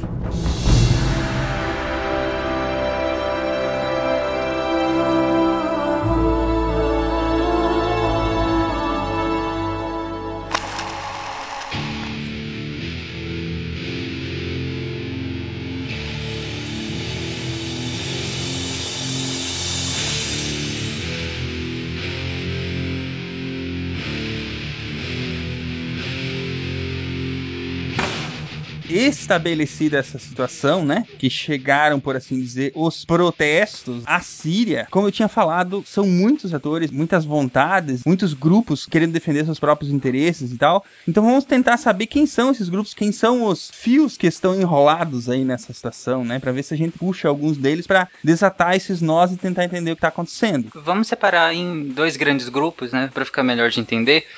Assad, né, e os seus aliados, e oposição. É, eu, eu acho complicado falar de dois grandes grupos, facções que se apoiam mutuamente, porque cada uma delas está defendendo seus próprios interesses. Não, se for para dividir por grupos, tem que ser em quatro. Não, então assim, porque assim, mesmo que divida é, é, todo mundo que tá oposto ao Assad e o Assad, entendeu? Não que seja uma oposição, mas todo mundo que tá oposto ao Assad e o Assad. Eu diria mais, assim, pros meus alunos, eu diria que é mais um todos contra todos, estilo Game of Thrones, cara. No jogo pelo trono, você ganha ou você morre. O governo sírio, né, que é as forças armadas... O bem ou mal, ele é o governo constituído hoje. Sim, é o governo, ainda é o governo reconhecido por alguns. Não, reconhecido por todos, mas alguns querem cair e eu, eu quero que... Mas ele é, ele é reconhecido internacionalmente? Sim. Tem legitimidade internacional? Sim, sim, sim, tem sim. Então qualquer interferência externa para derrubar esse governo, ela é guerra. É, uma certa quebra de hegemonia, mas nesse caso... Não, gera uma carta bem ríspida. da ONU. É, da ONU, é. A ONU vai mandar, não gostei, não façam mais. Nem toda violação da soberania nacional de qualquer país leva à guerra total, entendeu? Nem toda. Uhum. Não, leva à guerra total daquele governo contra quem estiver tentando derrubar. Não, mas eu digo, você, você falou guerra tipo do, do cara que está intervindo, do país estrangeiro intervindo. Sim, é isso, mas né? é uma declaração de guerra formal, sem ser formal, contra aquele governo que está tentando derrubar. É, o problema é que no contexto não tem muito o que fazer, entendeu? é que declaração de guerra pra Zé Ria é uma coisa, entendeu? Não, tudo bem. O que eu tô dizendo é assim, ó. Se o governo tem legitimidade internacional, ele pode, ele pode tomar empréstimo, ele pode fazer declarações. Uhum. Pode levar o caso à ONU, sim. É, pode, mas ele entendeu? também pode tomar sanções. Então, assim, ele já não pode ter mais tantas coisas, assim. Inclusive, uma das grandes batalhas sendo travadas agora é justamente no Conselho de Segurança, né, enfim. Que tipo de acordo se chega ao Conselho de Segurança, que tipo de, de resolução contrária à Síria ou não é provável. É, é Rússia bloqueando de um lado, enfim. Rússia e China, né? Rússia e China. É, inclusive a, a redline do, do Obama seria o uso de armas químicas, né? Lá, e na época, eu, eu acho que talvez não, não escalou para um, um tal, até invasão por, pela, pelos vetos da, da Rússia e China. A pergunta do Silmar é boa porque, na verdade, você tem alguns níveis de intervenção, né? E, e uma discussão mais recente, mais recente, eu digo, a partir da década de 90 e tudo mais, é a responsabilidade de proteger dos países, né? Enfim, é quando um, um Estado-nação é, percebe que outro Estado ele é uma ameaça à dignidade daquela população do seu Estado, ou seja, ela não só não consegue proteger, como ela é a causa da ameaça, há alguns teóricos e alguns eh, formuladores políticos que acreditam que haveria quase que um imperativo moral de atuação eh, e, em alguns casos, de intervenção até eh, militar para impedir que isso viesse a acontecer. É aquela ponto. Você não pode ser complacente ao ponto de deixar que uma tragédia aconteça. É, e é, essa responsabilidade para proteger, ela é muito inspirada, por exemplo, do caso de Ruanda, que foi talvez a grande desilusão do pós-Guerra Fria da ONU, em que um caso em que você teve milhões de mortos em um espaço de três meses e o Conselho de Segurança ficou debatendo se aquilo era um genocídio ou se eram atos de genocídio e se, se fosse um ou fosse outro haveria ações diferentes e aí milhões de mortos. Então, o ponto aqui é, é entender é legal ou não é legal, é ético, é moral ou não é moral, existe moralidade na política, é um ponto a sempre se pensar, né? O que motiva de fato, ou pelo menos qual é a justificativa que um país dá para de fato intervir em outro. Então, continuando no primeiro ator, que seria as Forças Armadas da Síria, eles controlam basicamente a cidade de Damasco e aquela, aquelas cidades da costa do, do Mediterrâneo, né? Que, inclusive, mais ao norte é o reduto dos Alauítas, né? Onde a Rússia tem muita influência. Então podemos dizer que eles ocupam. A, o, o Assad ocupa a capital. Aham. E os territórios adjacentes do litoral, né? Então ele controla a única saída dos portos. Todos os portos sírios estão sob controle do Assad. Basicamente, até porque boa parte do, do território que, que eles falam que é do Estado Islâmico é deserto, né? Então, assim, a- o governo ainda controla a maioria, por assim dizer. Por mais que às vezes olhando no mapa pareça que não. É, e, e antes do início da guerra, o exército, as forças armadas da Síria tinham 300 mil homens, né? E depois, com as deserções e as, as mortes até, até hoje, o contingente estima-se que hoje o contingente esteja entre 30 e 50% do início. Então aí a gente vê a importância que tem o apoio do, e, inclusive apoio humano, né, do Hezbollah, do Irã e dos bombardeios russos nesse momento, porque as forças armadas da Síria mesmo já não é mais aquela do início, já tem de entre 30 e 50%. Então sozinhas elas não conseguiriam segurar nunca. Claro, depois de quatro anos de pipoco, alguma coisa ia ter que acontecer, né? Exatamente. Só que aí tem uma pesquisa interessante que diz que o governo do Assad, hoje, ele é, é considerado positivo ainda. Ele ainda é apoiado por 47% da população. E se a gente for para áreas controladas pelo governo, essa porcentagem ainda aumenta. Né? Essa porcentagem seria da Síria inteira. Então ainda é 47% da população ainda apoia o governo Assad. E aí, apoia porque acha legal? Apoia porque gosta do Assad ou porque é, acha justo? Não, também não. Tem os que apoiam, tem os que apoiam porque é o menos pior. Como eu falei, o governo Assad é laico. Se, se, se, por exemplo, eh, possivelmente o Assad cai, quem sobe, eh, vamos dizer que num, num futuro distópico, o, o, o Estado Islâmico assume. E aí você tem perseguição de cristão, você tem perseguição de minorias do, do próprio Islã, como os alauítas, você tem curdos sendo perseguidos. Mas não é legitimado isso. Parece implicância minha, mas a gente tem que lembrar uma coisa sobre a Arábia Saudita que é muito importante. É, já que a gente está falando da guerra civil na Síria, falar da guerra civil na Síria impera falar do auto-titulado Estado Islâmico, e por que eles conseguiram um- uma grande rede de financiamento ao após tomar alguns, alguns pontos petrolíferos do noroeste iraquiano, especialmente a região de Mossul. né? Petróleo não é um negócio que você tem como tirar e, e vender na banca da esquina. A suspeita maior, e para alguns não é suspeita, é que eu não vou afirmar aqui porque eu não tenho nenhum documento baseando isso, é de que hoje a Arábia Saudita, ela, entre aspas, lava petróleo do alto titulado Estado Islâmico. Né? Quando eu digo que a Arábia Saudita é o problema, porque assim, a- na lógica dos Estados Unidos, você ainda consegue ver uma lógica geopolítica. A lógica da Arábia Saudita é, é a lógica do, do quanto pior, melhor. Né? Então, é- é, eles financiam, inclusive, um grupo que hoje é acusado de uma prática de genocídio. E eles contribuem, financiam e, e, principalmente, defendem, entre aspas, parte dessas ideias. Né? O, o arabismo é, é parte disso. Então, enfim, eu deixo ficar quieto, senão daqui a pouco eu vou ser morto. Vê se não tem ninguém batendo na tua janela aí.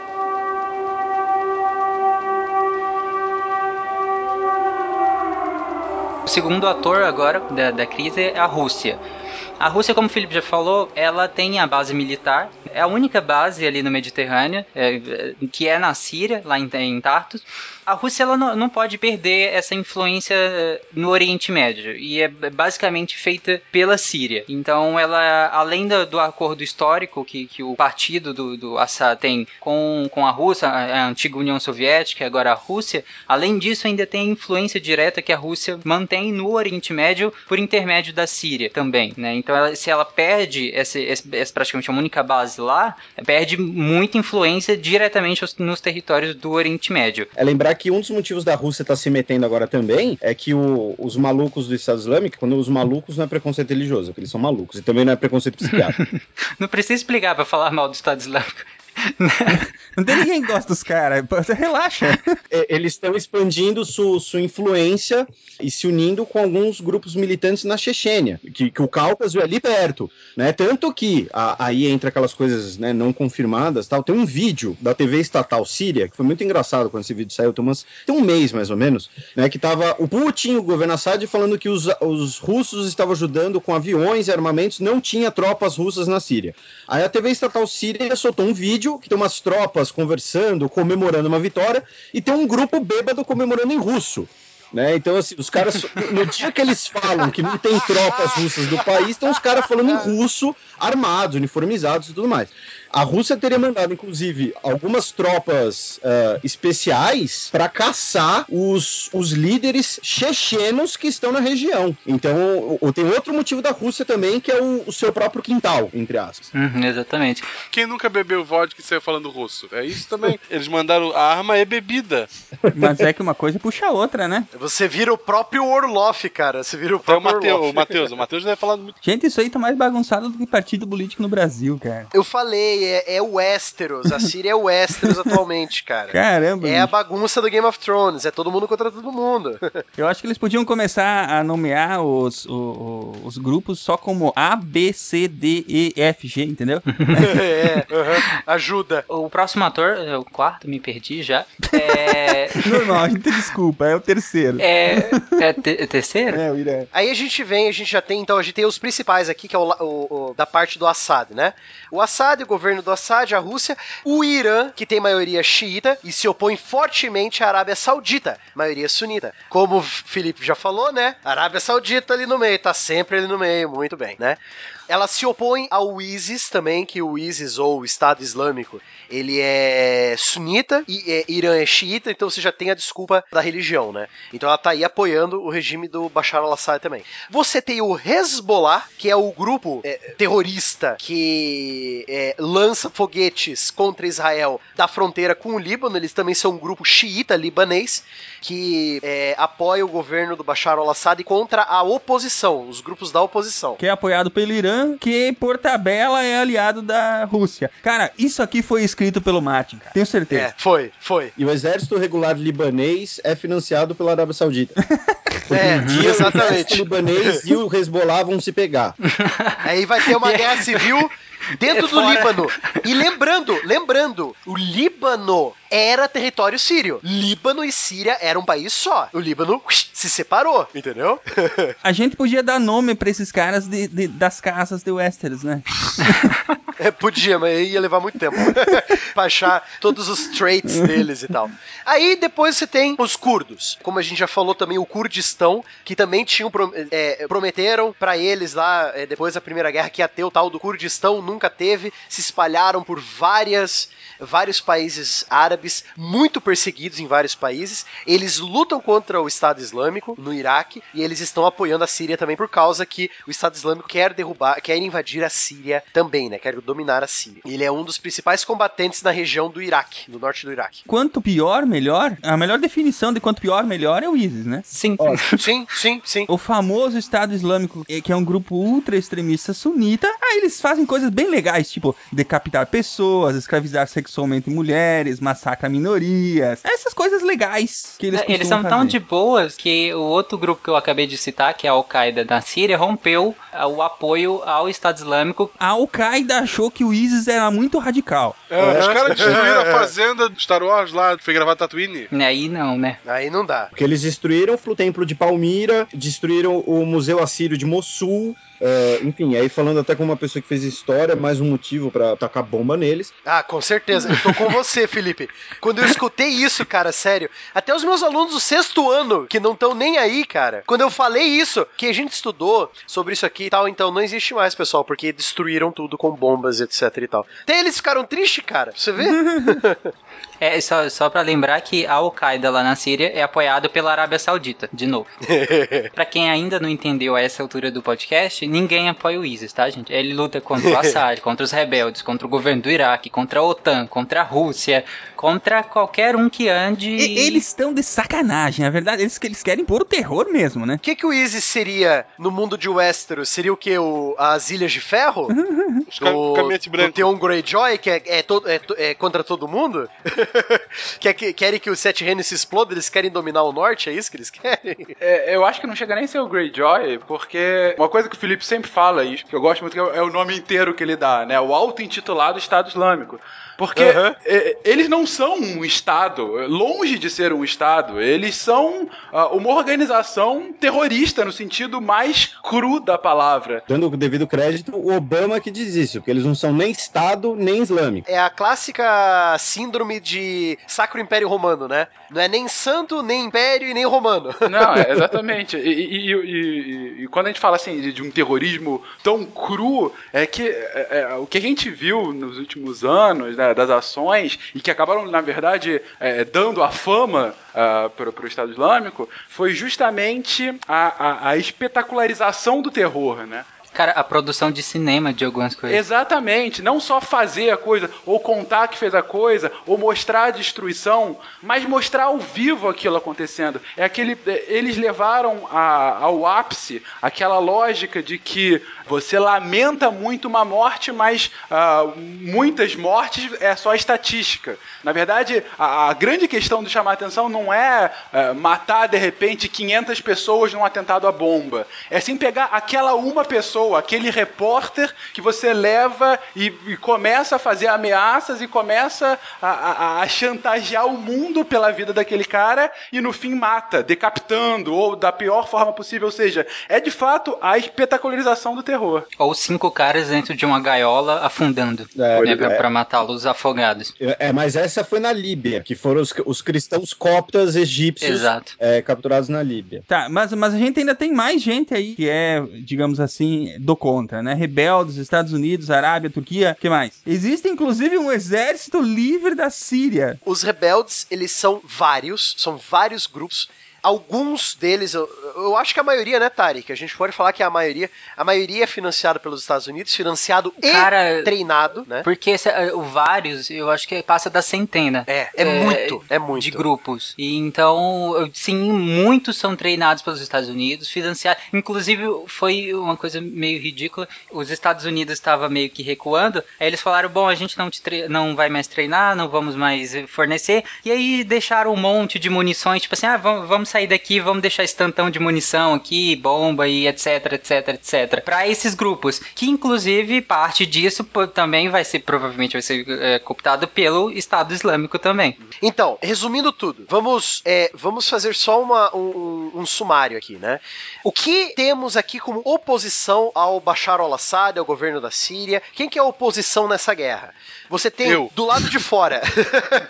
você tem do lado de fora os guaxinins, gordos de, do, do, do espaço sideral. É, gratuito, hein? Isso. Tá. Nós temos os Estados Unidos financiando os grupos é, contra o Bashar al-Assad. Temos a Turquia, que é contra o governo Bashar al-Assad. E é, existem suspeitas, né, Felipe? Como você disse, ela está ajudando o ISIS, né? Uhum. E a Al-Qaeda dentro da Síria, né? Esses são os grupos de fora. Estados Unidos, Turquia, Arábia Saudita, que sempre tá metendo o bedelho nos assuntos do Oriente Médio, né? E aí nós temos dentro da Síria, temos os grupos rebeldes, que nós já falamos aqui, que são muitos grupos que se auto-intitulam Frente de Libertação da Síria, etc e tal, babá, toda aquela história lá. Temos o ISIS, que já falamos aqui, o, o autoproclamado Estado Islâmico, né? Temos a Al-Nursa, que é a Al-Qaeda na Síria, é a, é a mão da Al-Qaeda na Síria. O grupo terrorista está contra o governo do Bashar al-Assad. Era aliado da ISIS, agora não é mais, agora está contra o ISIS também. E temos lá no final, depois, um grupo chamado Exército Livre da Síria, que é o que o Silmar ficou espantado, né? São desertores do Exército Nacional da Síria, que é do Bashar al-Assad, e desertores dos rebeldes, que também são apoiados pelos Estados Unidos, lutam contra o governo e estão sofrendo ataque dos russos e perdendo posições para o ISIS. Então, é uma bagunça, pessoal. Estamos pisando numa bagunça. E no meio disso tudo, né, Silmar? No meio disso tudo, temos o civil. O civil. No meio disso tudo, ainda sobra gente para ser civil? Então, então. Sobra. Né? Tem, tem, tem, seis pelo também.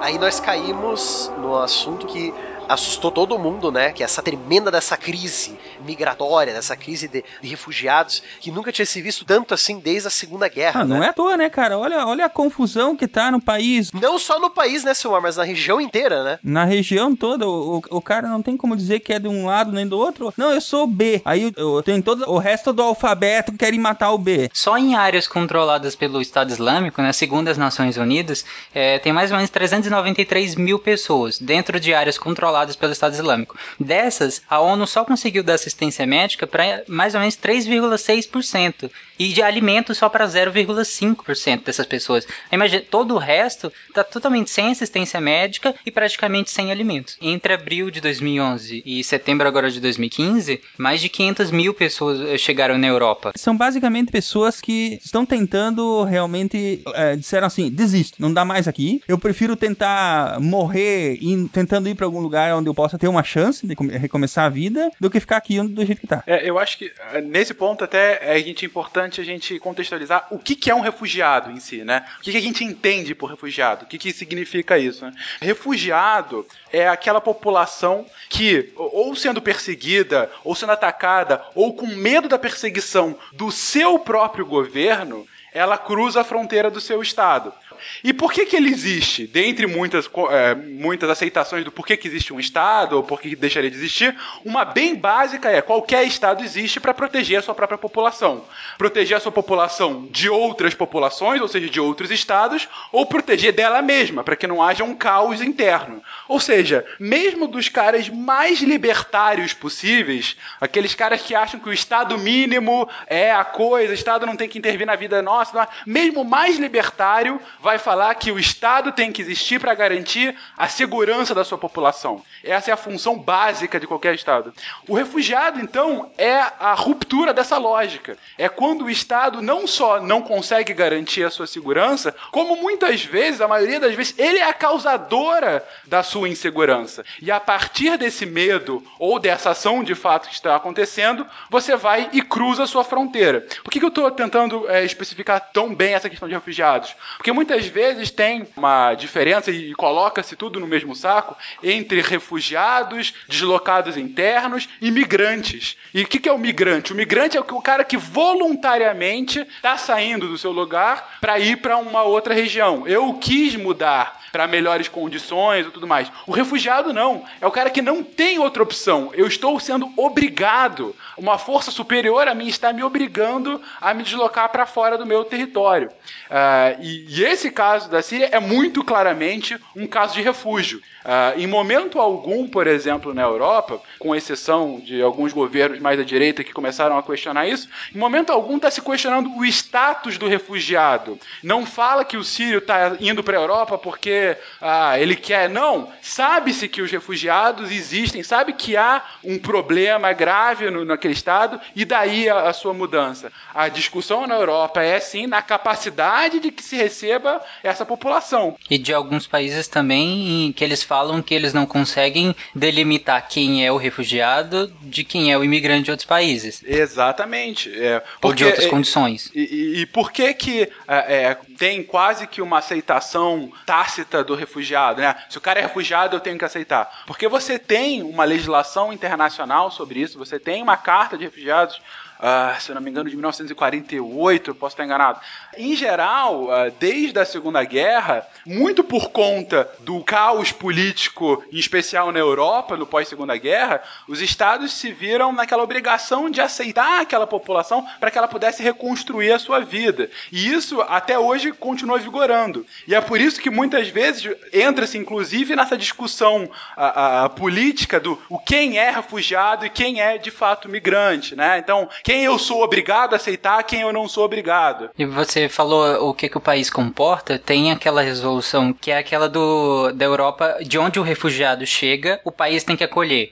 E aí você pega aquelas regiões fronteiriças do Mediterrâneo e da, do Oriente Médio, aqueles países, eh, claro que não comportam mais tantos refugiados. Né? Não tem como seguir essa do chegou, onde ele chega primeiro é o, a, o país que tem que acolher. Não tem como mais a Grécia, por exemplo, acolher todo mundo que está passando lá. Ainda mais a Grécia com toda a crise que ela está sofrendo também econômica, né? Claro, e aí a gente teria que ser distribuído na medida da economia e do espaço. Claro, por exemplo, a Alemanha hoje é a que mais recebe recebe, obviamente, dentro da União Europeia. No final do dia, apesar de disputa, apesar de uh, uh, um jogo multipolar num espaço bem limitado e briga da cá, briga de lá, são pessoas, como eu, como você, que nasceram do outro lado do mundo, mas que são pessoas que têm as suas esperanças, têm o porquê de ter a, a dignidade e que estão tendo o futuro roubado por conta de forças que muitas vezes estão absolutamente alheias à sua vida. Pessoas que não só estão correndo sério risco de morrer, de perder tudo, mas também já não tem mais nenhuma identificação ideológica com os grupos que estão guerreando dentro do seu próprio país. Eles estão perdendo a capacidade de ter futuro. Se você realmente é, tentar internalizar isso para você, se você começar a ter um pouquinho de empatia com relação a isso, você entende o que, que você tenta entender o que, que é isso. Você é, é, é você de repente acordar num lugar em que você não pode ter qualquer tipo de planejamento para sua vida, porque você não sabe se você vai estar vivo amanhã. Assim, não é aquela questão de, ah, eu estou desempregado, não sei se eu vou ter. Não é, eu não sei se eu vou ter a condição de ter um filho, porque eu não sei se eu vou ter vivo. Ou como que eu posso ter esse filho? Eu não sei como vai ser o meu futuro. É essa a, a discussão humanitária. Mas, mas aí é que tá. É, não, é, não é simplesmente eu não sei como é que vai ser o meu futuro.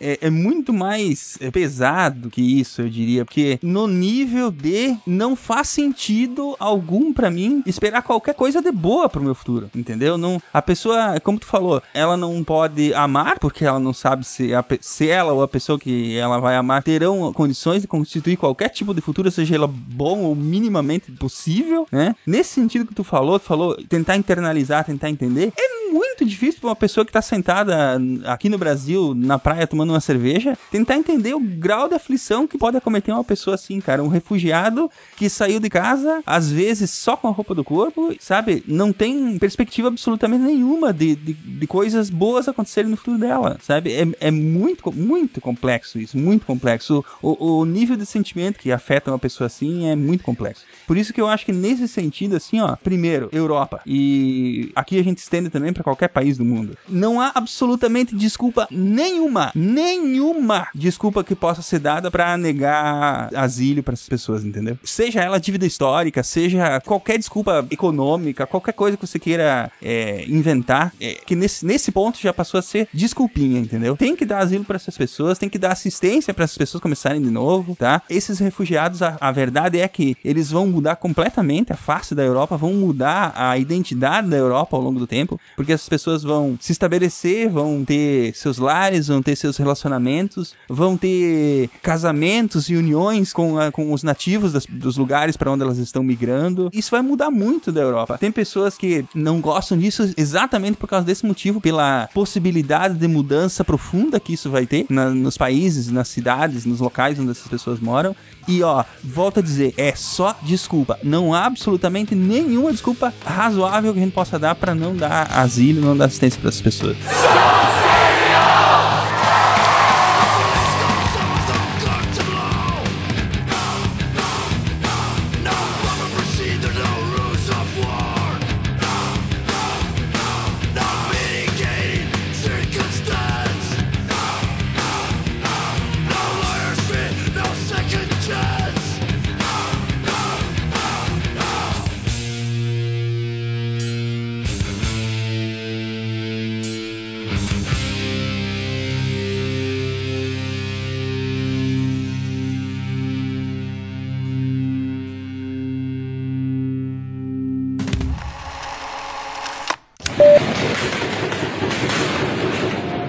Às 9h25 da noite, dois homens atacaram o restaurante e fizeram mais vítimas no restaurante em frente. Eram também 9h25 quando ocorreu a segunda explosão nos arredores do Stade de France. 9h32. Um homem com uma metralhadora entrou atirando numa pizzaria. 9h36. Dois homens abriram fogo num bar em uma área boêmia de Paris. 9h43. Um homem-bomba detonou explosivos num restaurante. Só ele morreu. Às 9h49, quatro terroristas invadiram a casa de shows Bataclan, que estava lotada. Foi o local com maior número de vítimas. 9h53, a terceira explosão perto do Stade de France. A polícia francesa disse que os três ataques na área foram de homens-bomba.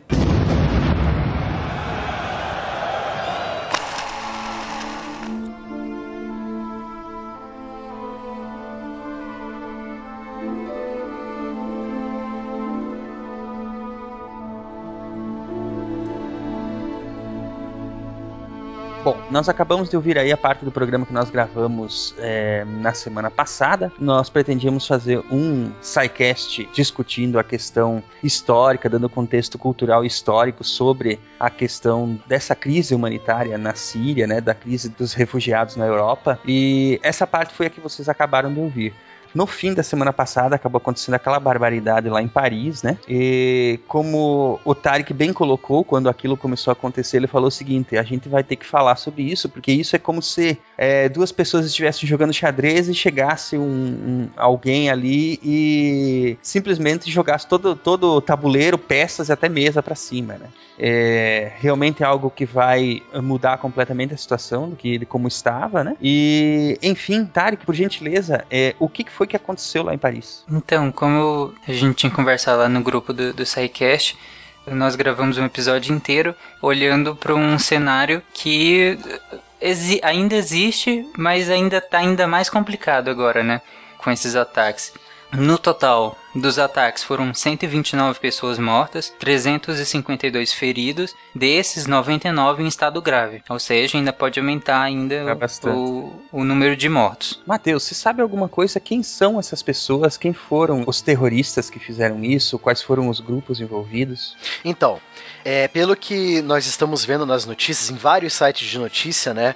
Aparentemente foram oito terroristas do auto-intitulado Estado Islâmico. Desses oito terroristas, três eram franceses, nascidos na França já, ratificados na França. Sim, cidadãos franceses. São cidadãos franceses mesmo. Muçulmanos radicais, né? Isso, que não vieram com a onda migratória atual. Sim, isso é importante é, relatar porque a França ela tem um problema grande com uh, os muçulmanos que acabam sendo muito marginalizados, né? Se vocês Sim, lembrarem, sim. alguns anos atrás teve um, um problema grande com revoltas e incêndios de carros e outras coisas. que 2005. aconteceu- É, em 2005 aconteceu lá. A França não é um país bem resolvido com os imigrantes muçulmanos Não. também. Então, eles têm, além de ter essa, é, esse rancor é, dos muçulmanos de fora, de outros países, eles têm um problema interno ali que ajudou eles a serem selecionados, por assim dizer, para receberem esses ataques, né? Mas, ah, então, grupos de extrema-direita estão crescendo agora com essa conversa agora de expulsar os imigrantes. Ah, A velha história ah, eugênica desses três terroristas que eram paris... eles eram franceses, eram nascidos na França, eles estavam morando na Bélgica, não estavam nem morando em Paris mais, então ele já estava com o veículo de fuga para fugir para a Bélgica, né? É, quem se responsabilizou pelos ataques, então? É, esses terroristas são do auto-intitulado Estado Islâmico.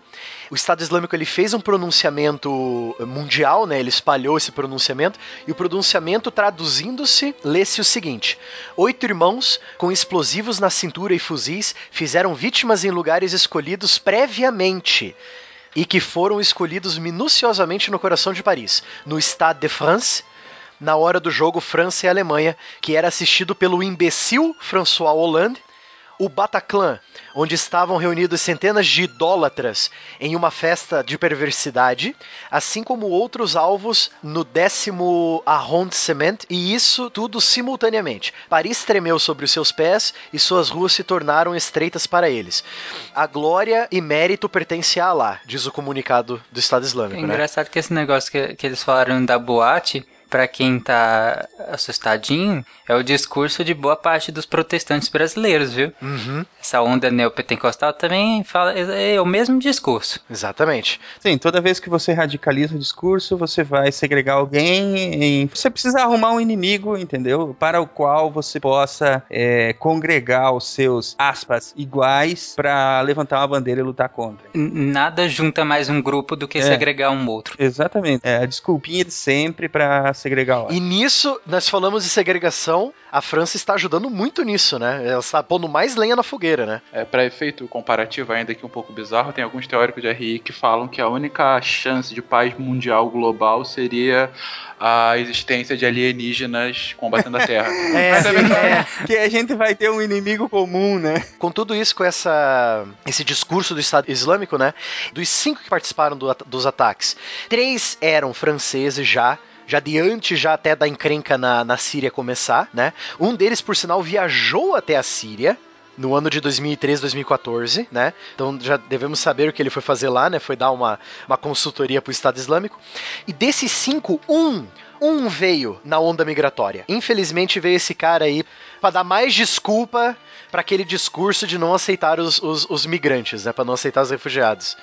Essa pessoa que teve o passaporte carimbado na Grécia, né? Isso. Eu não quero ser o advogado do diabo, mas é, se eu tivesse em guerra com qualquer um, é óbvio que eu usaria esse tipo de recurso pra É uma guerra suja, né? é, mandar infiltrados pro país ou pro lugar da, de, quem, de quem estivesse guerreando. Agora, sim, isso já era esperado, isso já era óbvio que ia acontecer. Tem que ter cuidado com esses imigrantes, com, com esses refugiados, fazer um pente fino, porque realmente tem essa chance Aham. de virem terroristas junto com eles. Tem que ter, mas a gente tem que lembrar que não são todos, é uma minúscula minoria e que a gente tá, tem que tomar cuidado para não, não jogar todos na mesma cesta, né? O Estado Islâmico ele faz uma guerra suja. Então nós temos que melhorar, na verdade a Europa tem que melhorar, até o Brasil tem que melhorar essa, esse sistema de, de quem está vindo. Lógico, eles são refugiados. Tem gente que está fugindo do Estado Islâmico ali, mas lógico que o Estado Islâmico aproveita e o poder de persuasão dele sobre as mentes fracas é muito alta, né? Não queremos aumentar a paranoia, mas é o que acontece, né? O grande problema é que eu acho que isso vai acirrar mais ainda. Primeiro, a gana dos, dos que já eram contra, né?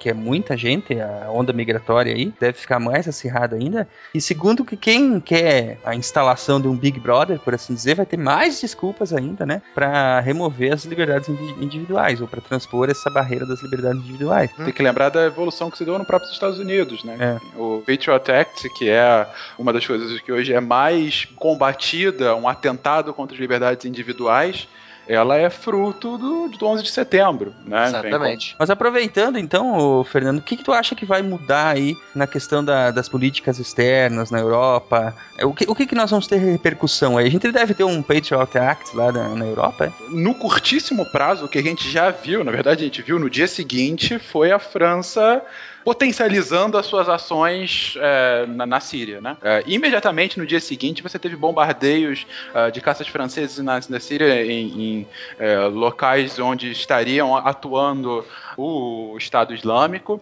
Quando a gente fala de maior securitização, é tanto no âmbito externo, combatendo militarmente a ameaça, quanto no âmbito interno. E aí você vai para os estados de exceção, né, os estados de emergência, ou seja, é, é, a questão de levantar algumas das liberdades individuais da população para que você consiga garantir a segurança do todo. Essa é sempre a justificativa. É, na verdade, o Holanda, nesse momento, ele está passando pelo principal teste de, de um estadista, que é, de fato, liderar uma nação em ameaça. É, é esse momento que a história nos diz que distingue os grandes líderes, né? Por conta disso, é, a direita, então, está mais inflamada nesse sentido ah, e deve cada vez mais ganhar um espaço justamente a partir desse discurso de acirramento das diferenças e, em alguns casos, de xenofobia.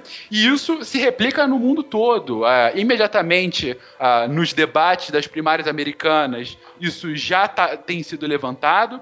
É, dos dois lados, enfim, os é, republicanos também colocaram, pontuaram, é, criticando o governo Obama de o Obama tinha dito alguns dias antes que a situação na Síria estava controlada e, e aí os republicanos usaram essa frase contra o governo, mostrando que ela não está tão longe de ser controlada.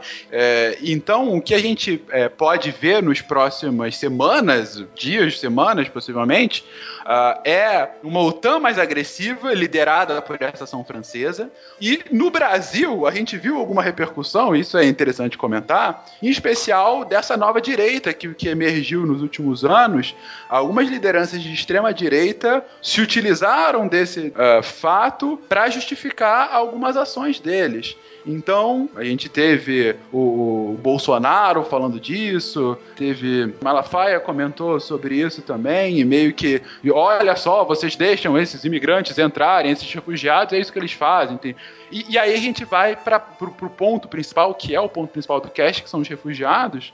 Para ah, o discurso contrário a refugiados, é, isso é potencialmente um prato cheio, né? Você, como já foi comentado anteriormente, ainda que dos oito hoje que se sabe, somente um seria teria entrado de fato como refugiado. É um que entrou como refugiado já. Então isso já é o suficiente para justificar, do ponto de vista daqueles que são contrários. Mesmo que fosse contrárias. nenhum, né? É, exatamente, eh, mesmo eu já, eles já teriam uma boa desculpa aí pra, Exatamente. pra é. acirrar o discurso.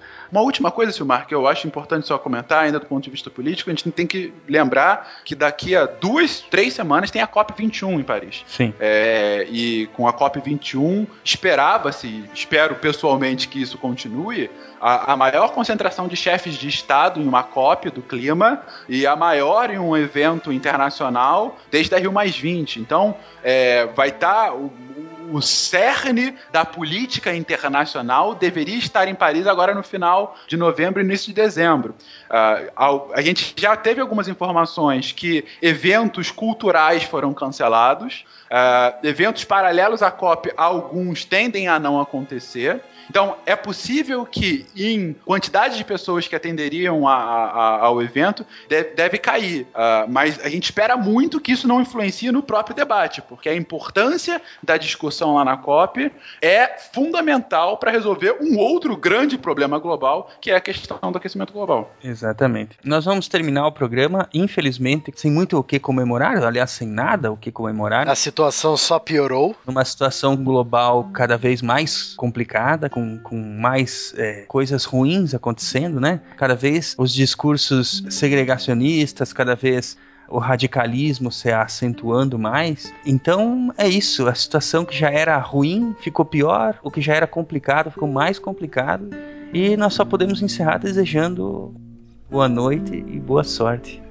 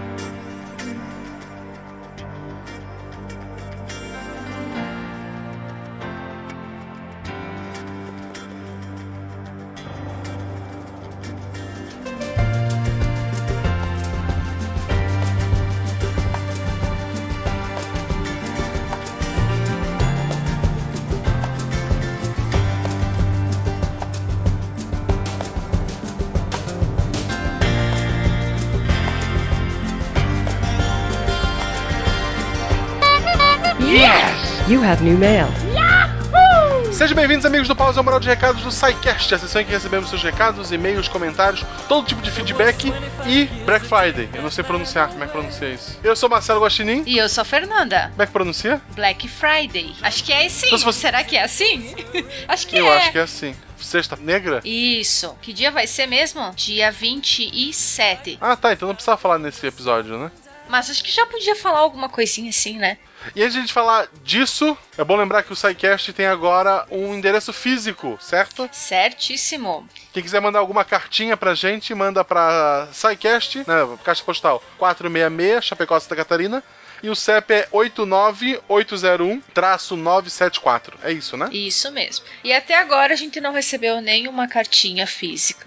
A Maria tá muito triste, gente. As pessoas não sabem mais como fazer isso. Acho que elas esqueceram. Uhum. Eu acho que se tu for no correio e pedir, eu queria mandar uma carta, eles vão procurar manual antigo, porque eles não sabem como fazer isso. É, porque faz muito tempo que a gente não escreve mais carta, né? É só e-mail e só o WhatsApp. Isso. Quando quer mandar alguma coisa pro correio, é uma caixa com algum produto, alguma É, coisa. só as caixinhas do SciCast vão pelo correio. As caixinhas do SciCast vão pelo correio, então, bem lembrado, tem a caixinha Guaxa Newton. Uhum. É, R$ 99,90 né, o nosso valor de pré-venda, depois esse valor vai subir. Uhum. Tu pode encontrar ele em loja.sicast.com.br. Vem caneca, vem camisa, vem livro. Você já viu essa caixinha, Fernanda? Já, e a camisa, a camiseta tá linda. Lindíssima. Tem foto tu usando ela? Ainda não. Ainda não. Vou, vou pedir pro Silmar. Chegaram as canecas! Chegaram as canecas!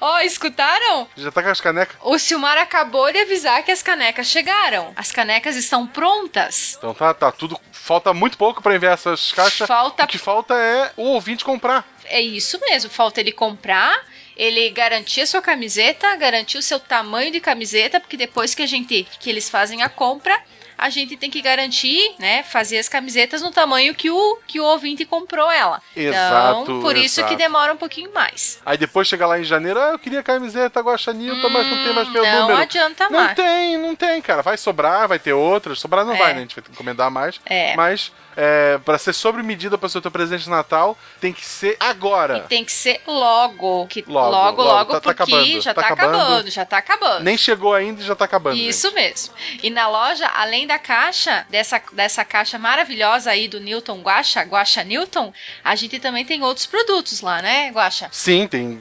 camisetas, acho que tem a laranja e a preta ainda, né? Tem a laranja preta, tem o livro. Tem, a caneca, tem o, o livro Mundo Assombrado por Demônios, Isso. do Sega, nosso Uhum. salvador. É, A caneca laranja não tem a mais. caneca laranja que a... Não tem mais? Não, essa não tem mais. Essa já foi to todas Já foram. é item, item de colecionador, já. E já é item de colecionador. Poxa, e a, a minha é autografada por mim, olha só, ela é exclusiva. Nossa. Então, se você quer ganhar a próxima, você pode comprar essa agora, fazer uma unboxing bem bonita, que é a melhor unboxing que você vai filmar e botar lá no YouTube e linkar a gente pra gente poder ver. Pode ganhar a próxima já, então é um É isso investimento. mesmo. É. Uhum. E eu não tô dizendo que vai ter, mas sexta-feira que vem é Black, Black, Black Friday, né? É. Pode ser que alguma coisa ali entre em promoção. Eu acho que vai entrar. Pelo que Eu acho eu que tô é. sabendo aqui dos bastidores, tem muita coisa que vai É. entrar. O que tiver com a etiqueta laranja vai entrar, gente. Fica de olho É. lá. não, acho que acho que não, né? E antes de continuar aqui nossa leitura, só avisar o pessoal que eu participei do MDM da sexta-feira passada sobre filmes de ficção científica que explodiram nossa cabeça de uma maneira positiva e não de uma maneira idiota. Citei Prometheus, citei Guardiões e falei do meu filme, meus dois filmes de ficção científica que, que me marcaram do passado e no presente. Tem bastante gente lá, tem o Harold, tem todo o pessoal do MDM. Vale a pena ouvir, tá bem legal. Ah, e um dos filmes que te marcou foi o Prometheus, né? Foi, foi o único filme que me marcou. Foi Prometheus. E agora vamos ler rapidinho o nome dos nossos queridos, lindos patronos. O primeiro, então, Adalto Furlanete Severino da Silva. Alan Vanch. Cara, alemão é um idioma terrível, É, terrível. aqui no oeste de Santa Catarina, no extremo oeste, não sei de onde que esse rapaz é, mas tem muita gente com esse sobrenome dele aqui em, em São Miguel do Oeste, naquela região. É? Tem, tem até cerâmicas, eh, fábricas de cerâmica com esse sobrenome aí. É, eu aqui, para andar em Blumenau, eu não consigo usar o meu, meu GPS. Porque ele começa, vira a, a 200 metros, vira à direita na rua Chu... Vai reto, vai reto que depois a gente vê. E daí eu me perco, não tem como. É, o alemão é terrível. Continuando aqui, Alessandro Ramos dos Santos. Alexandre? Só Alexandre, não tem coisa sobrenome, cara. Será que é meu irmão? Sempre fica na dúvida, hein? Alísio Menezes. Anderson Honário de Brito Pontes. Nome bonito esse, É, nome nome. André Andrade. André Didi Paulino. Didi! André, em sem sobrenome, Luiz, Vaslavic e agora o maior nome. Poxa vida. Tá de parabéns. André Fernandes. Hamilton Tadeu Borges de Oliveira Júnior. E agora vem o maior nome. Antônio Carlos da Graça Mota Durão de Souza. Durão Souza, sempre aí, firme e forte.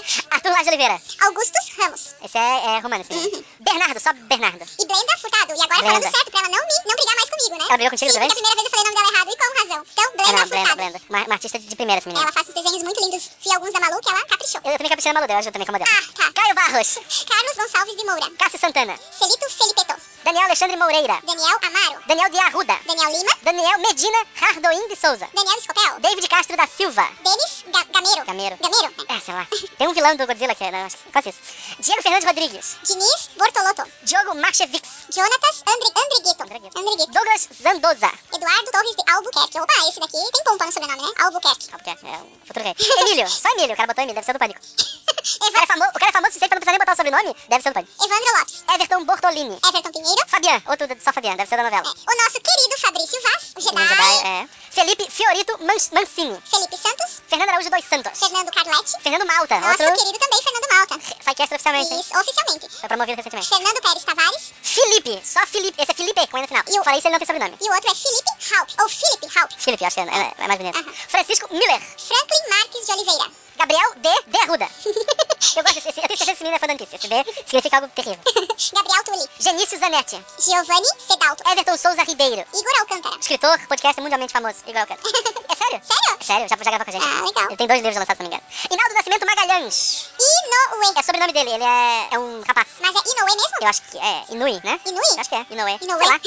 Mas muito obrigada, né? Isaías Gonçalves de Oliveira. Tu leu dois, hein? Desculpa. Jairo Ubirajara Cunha dos Santos. Jaísa Pires Marinho. Jefferson Leão.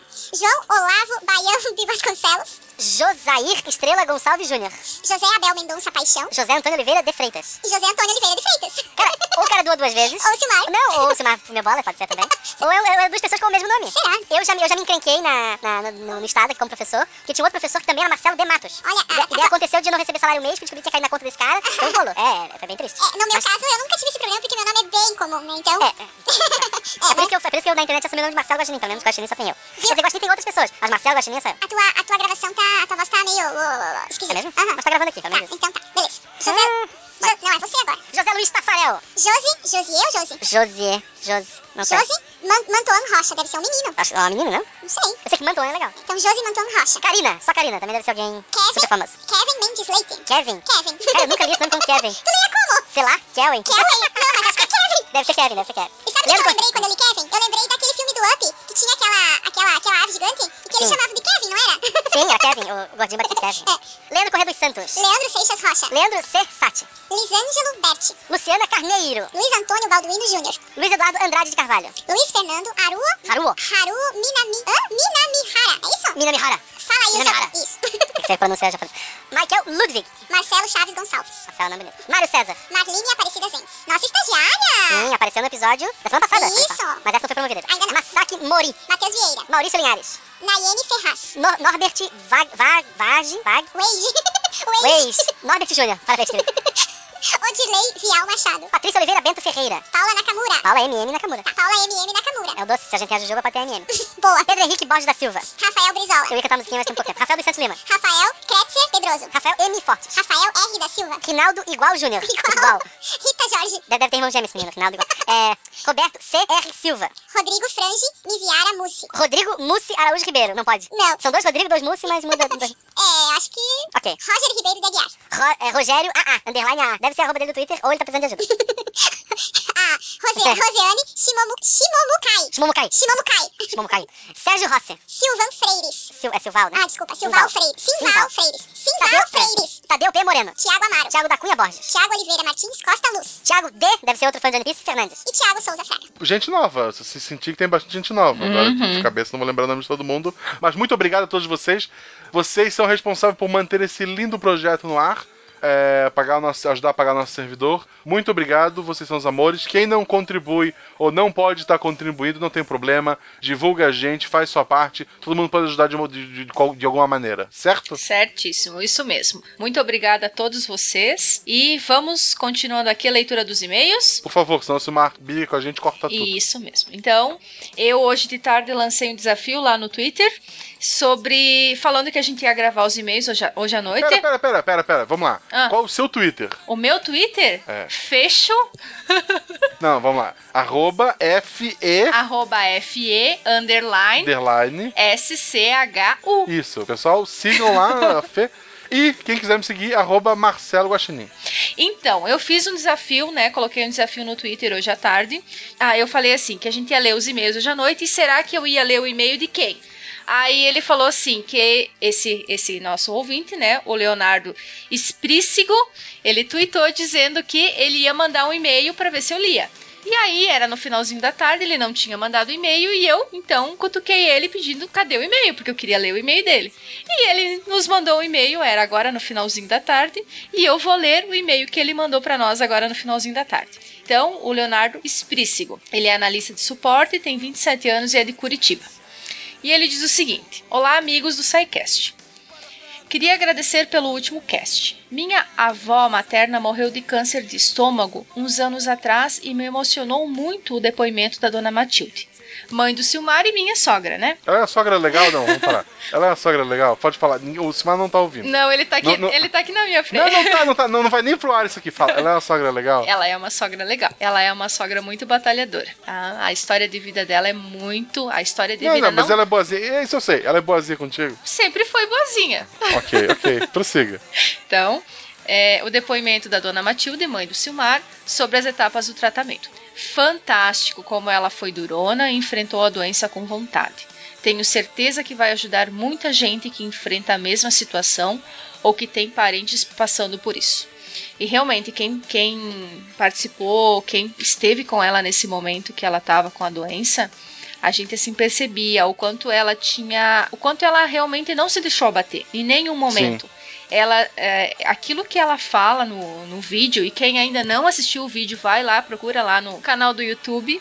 E é- aquilo que ela fala no vídeo é o que realmente ela é, levou para a vida dela durante, o momento, durante os, os dias que ela estava com essa doença. Ela simplesmente não se deixou bater e ela levou em frente. Ela ergueu a cabeça e disse assim: Eu vou vencer isso, e foi em frente. É, é um vídeo belíssimo, assim. Quem não viu, veja mesmo. E até brinquei agora com a Fernanda, porque eu vi, pô, a mulher enfrentou câncer. Uhum. Se ela quisesse sacanear a Fernanda, ela não tinha a menor chance. é verdade. Bom, conhecer mais sobre os tipos de câncer e os tratamentos também foi muito interessante. É um assunto que as pessoas não gostam muito de falar, mas quanto mais conhecimento, melhor no caso de alguns problemas no futuro. Por fa- falar nisso, avisem o Marcelo, aí Marcelo, Opa. Que eu já coloquei as melhores do Barry White no celular e estou me preparando para fazer o exame em alguns anos. Ele tá com 20. 27? 27. É, ele ainda tem alguns aninhos, né? É, eu tenho 31, cara, e tô na esperança que até lá eles inventem um método mais sofisticado e menos invasivo. Mas como vocês são medrosos, né? Não, não, não, não, é medroso. O problema não é o, é o exame. É o dia seguinte, eles não telefonam, não, não dão notícia. Ai, mas o, o exame de mama é muito mais invasivo. E quando você tem que fazer biópsia para ver se aquele cisto que você tem é realmente alguma coisa ou não é nada. Isso sim, Sim, que é não. complicado. Eu sei, eu sei. A gente brinca, a gente brinca, mas todo mundo aí faça o exame. Mas não custa ter fé na ciência, que até lá, sei lá, tem um que fure meu dedo e ele diga se eu tenho essa porcaria ou não. É, isso mesmo. Vamos ter fé, né? Bom, obrigado por produzirem o podcast mais divertido da internet brasileira e abraços.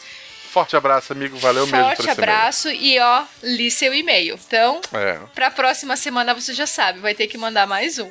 E agora, rapidamente, que o, próximo e-mail é do Ricardo Kostak. Ele é representante da indústria farmacêutica, formado em História e em Geografia. Cara, ele, tá- ele se formou numa coisa e foi pra outra. Ele tem 54 anos e está em Curitiba. Olá, amigos. Nem só de jovens vive o SciCast. Claro que não, tem o Silmar. A turma da Naftalina também está firme na audiência. Comecei a colaborar financeiramente quando tiver melhores condições, farei maiores contribuições. Acho que sou recordista mundial de ouvir o SciCast no carro, o que é muito instrutivo e prazeroso. Gostaria de sugerir o tema Arquitetura e Engenharia na Antiguidade, pois acho que daria um ótimo programa que faria os ouvintes conhecerem um pouco do riquíssimo legado de povos como os gregos romanos, por exemplo. É tudo alien, cara. Sinceramente, vocês dão um banho em todas as programações de rádio abertas que conheço. Cara, muito obrigado pelo e-mail. Eu também escuto muito podcast no carro. Hoje eu voltei de uma viagem de 5 horas de carro. Eu botei um monte de podcast em dia. Então, é, podcast é uma mão na roda mesmo pra gente ficar ah, se distrair nessas viagens mais longas. É isso aí. Brigadão, Ricardo, e continue ouvindo a gente. Então é isso para essa semana? É isso? Mais algum recado? Mais algum comentário? Não? Não, acho que é isso. Só no programa de hoje a gente falou uma coisa séria, falando de desastre. Se alguém, existe pela internet, tu acha fácil no Google, tá pensando em fazer doações lá pro pessoal de Mariana, faça, é muito importante. Mas experiência de quem já passou por desastres, no caso enchente, não doa dinheiro. Manda comida, manda ração, porque os bichinhos sofrem também. Mandar água. Eu já vi o que o ser humano é capaz e dinheiro não é uma boa ideia, gente. Acho que a coisa mais importante para Mariana nesse momento seria água. A água, É. eles não têm mais água lá. E, quando a gente percebe que tudo aquilo morreu por causa de um. Enfim. É. É. São, são coisas completamente diferentes, né? Tem Uhum. gente comparando o atentado com o caso Mariana, são coisas. Um é um, desastre de incompetência, o outro é um ato Isso. deliberado, então. Isso são- mesmo.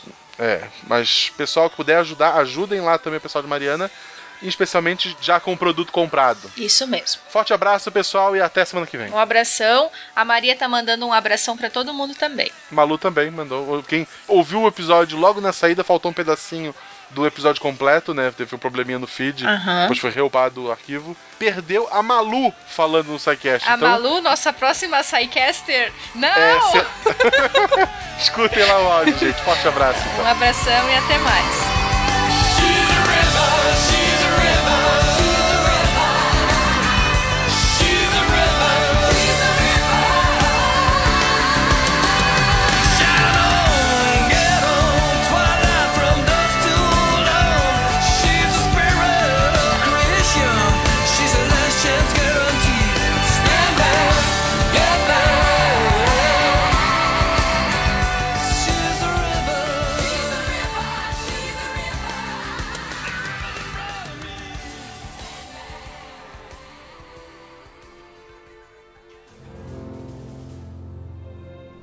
Se a ciência não for divertida, então alguma coisa é errada. Tem que ser divertida, a coisa mais divertida que tem é a ciência.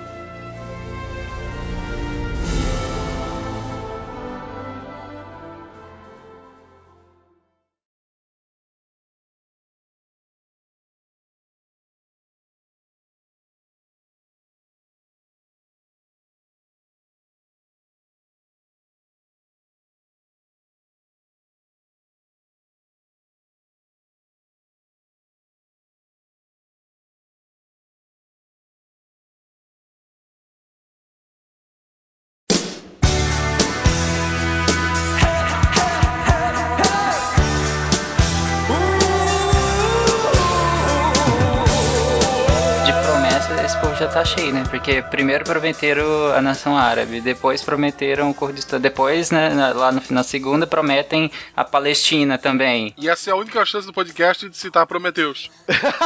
Essa é a única chance, Silmar. Vai, rápido, Silmar. Isso me pegou tão de surpresa que me deixou sem voz, cara. ai, ai. Até aqui, né, Silmar? Até aqui, cara. Vocês não falaram que, que hoje iam Ai, pegar ai. leve, que o o assunto era sério? Ele começou, prometeu, prometeu, prometeu, foi briga, tá quicando essa bola. Eu tenho que chutar. Don't you forget about me.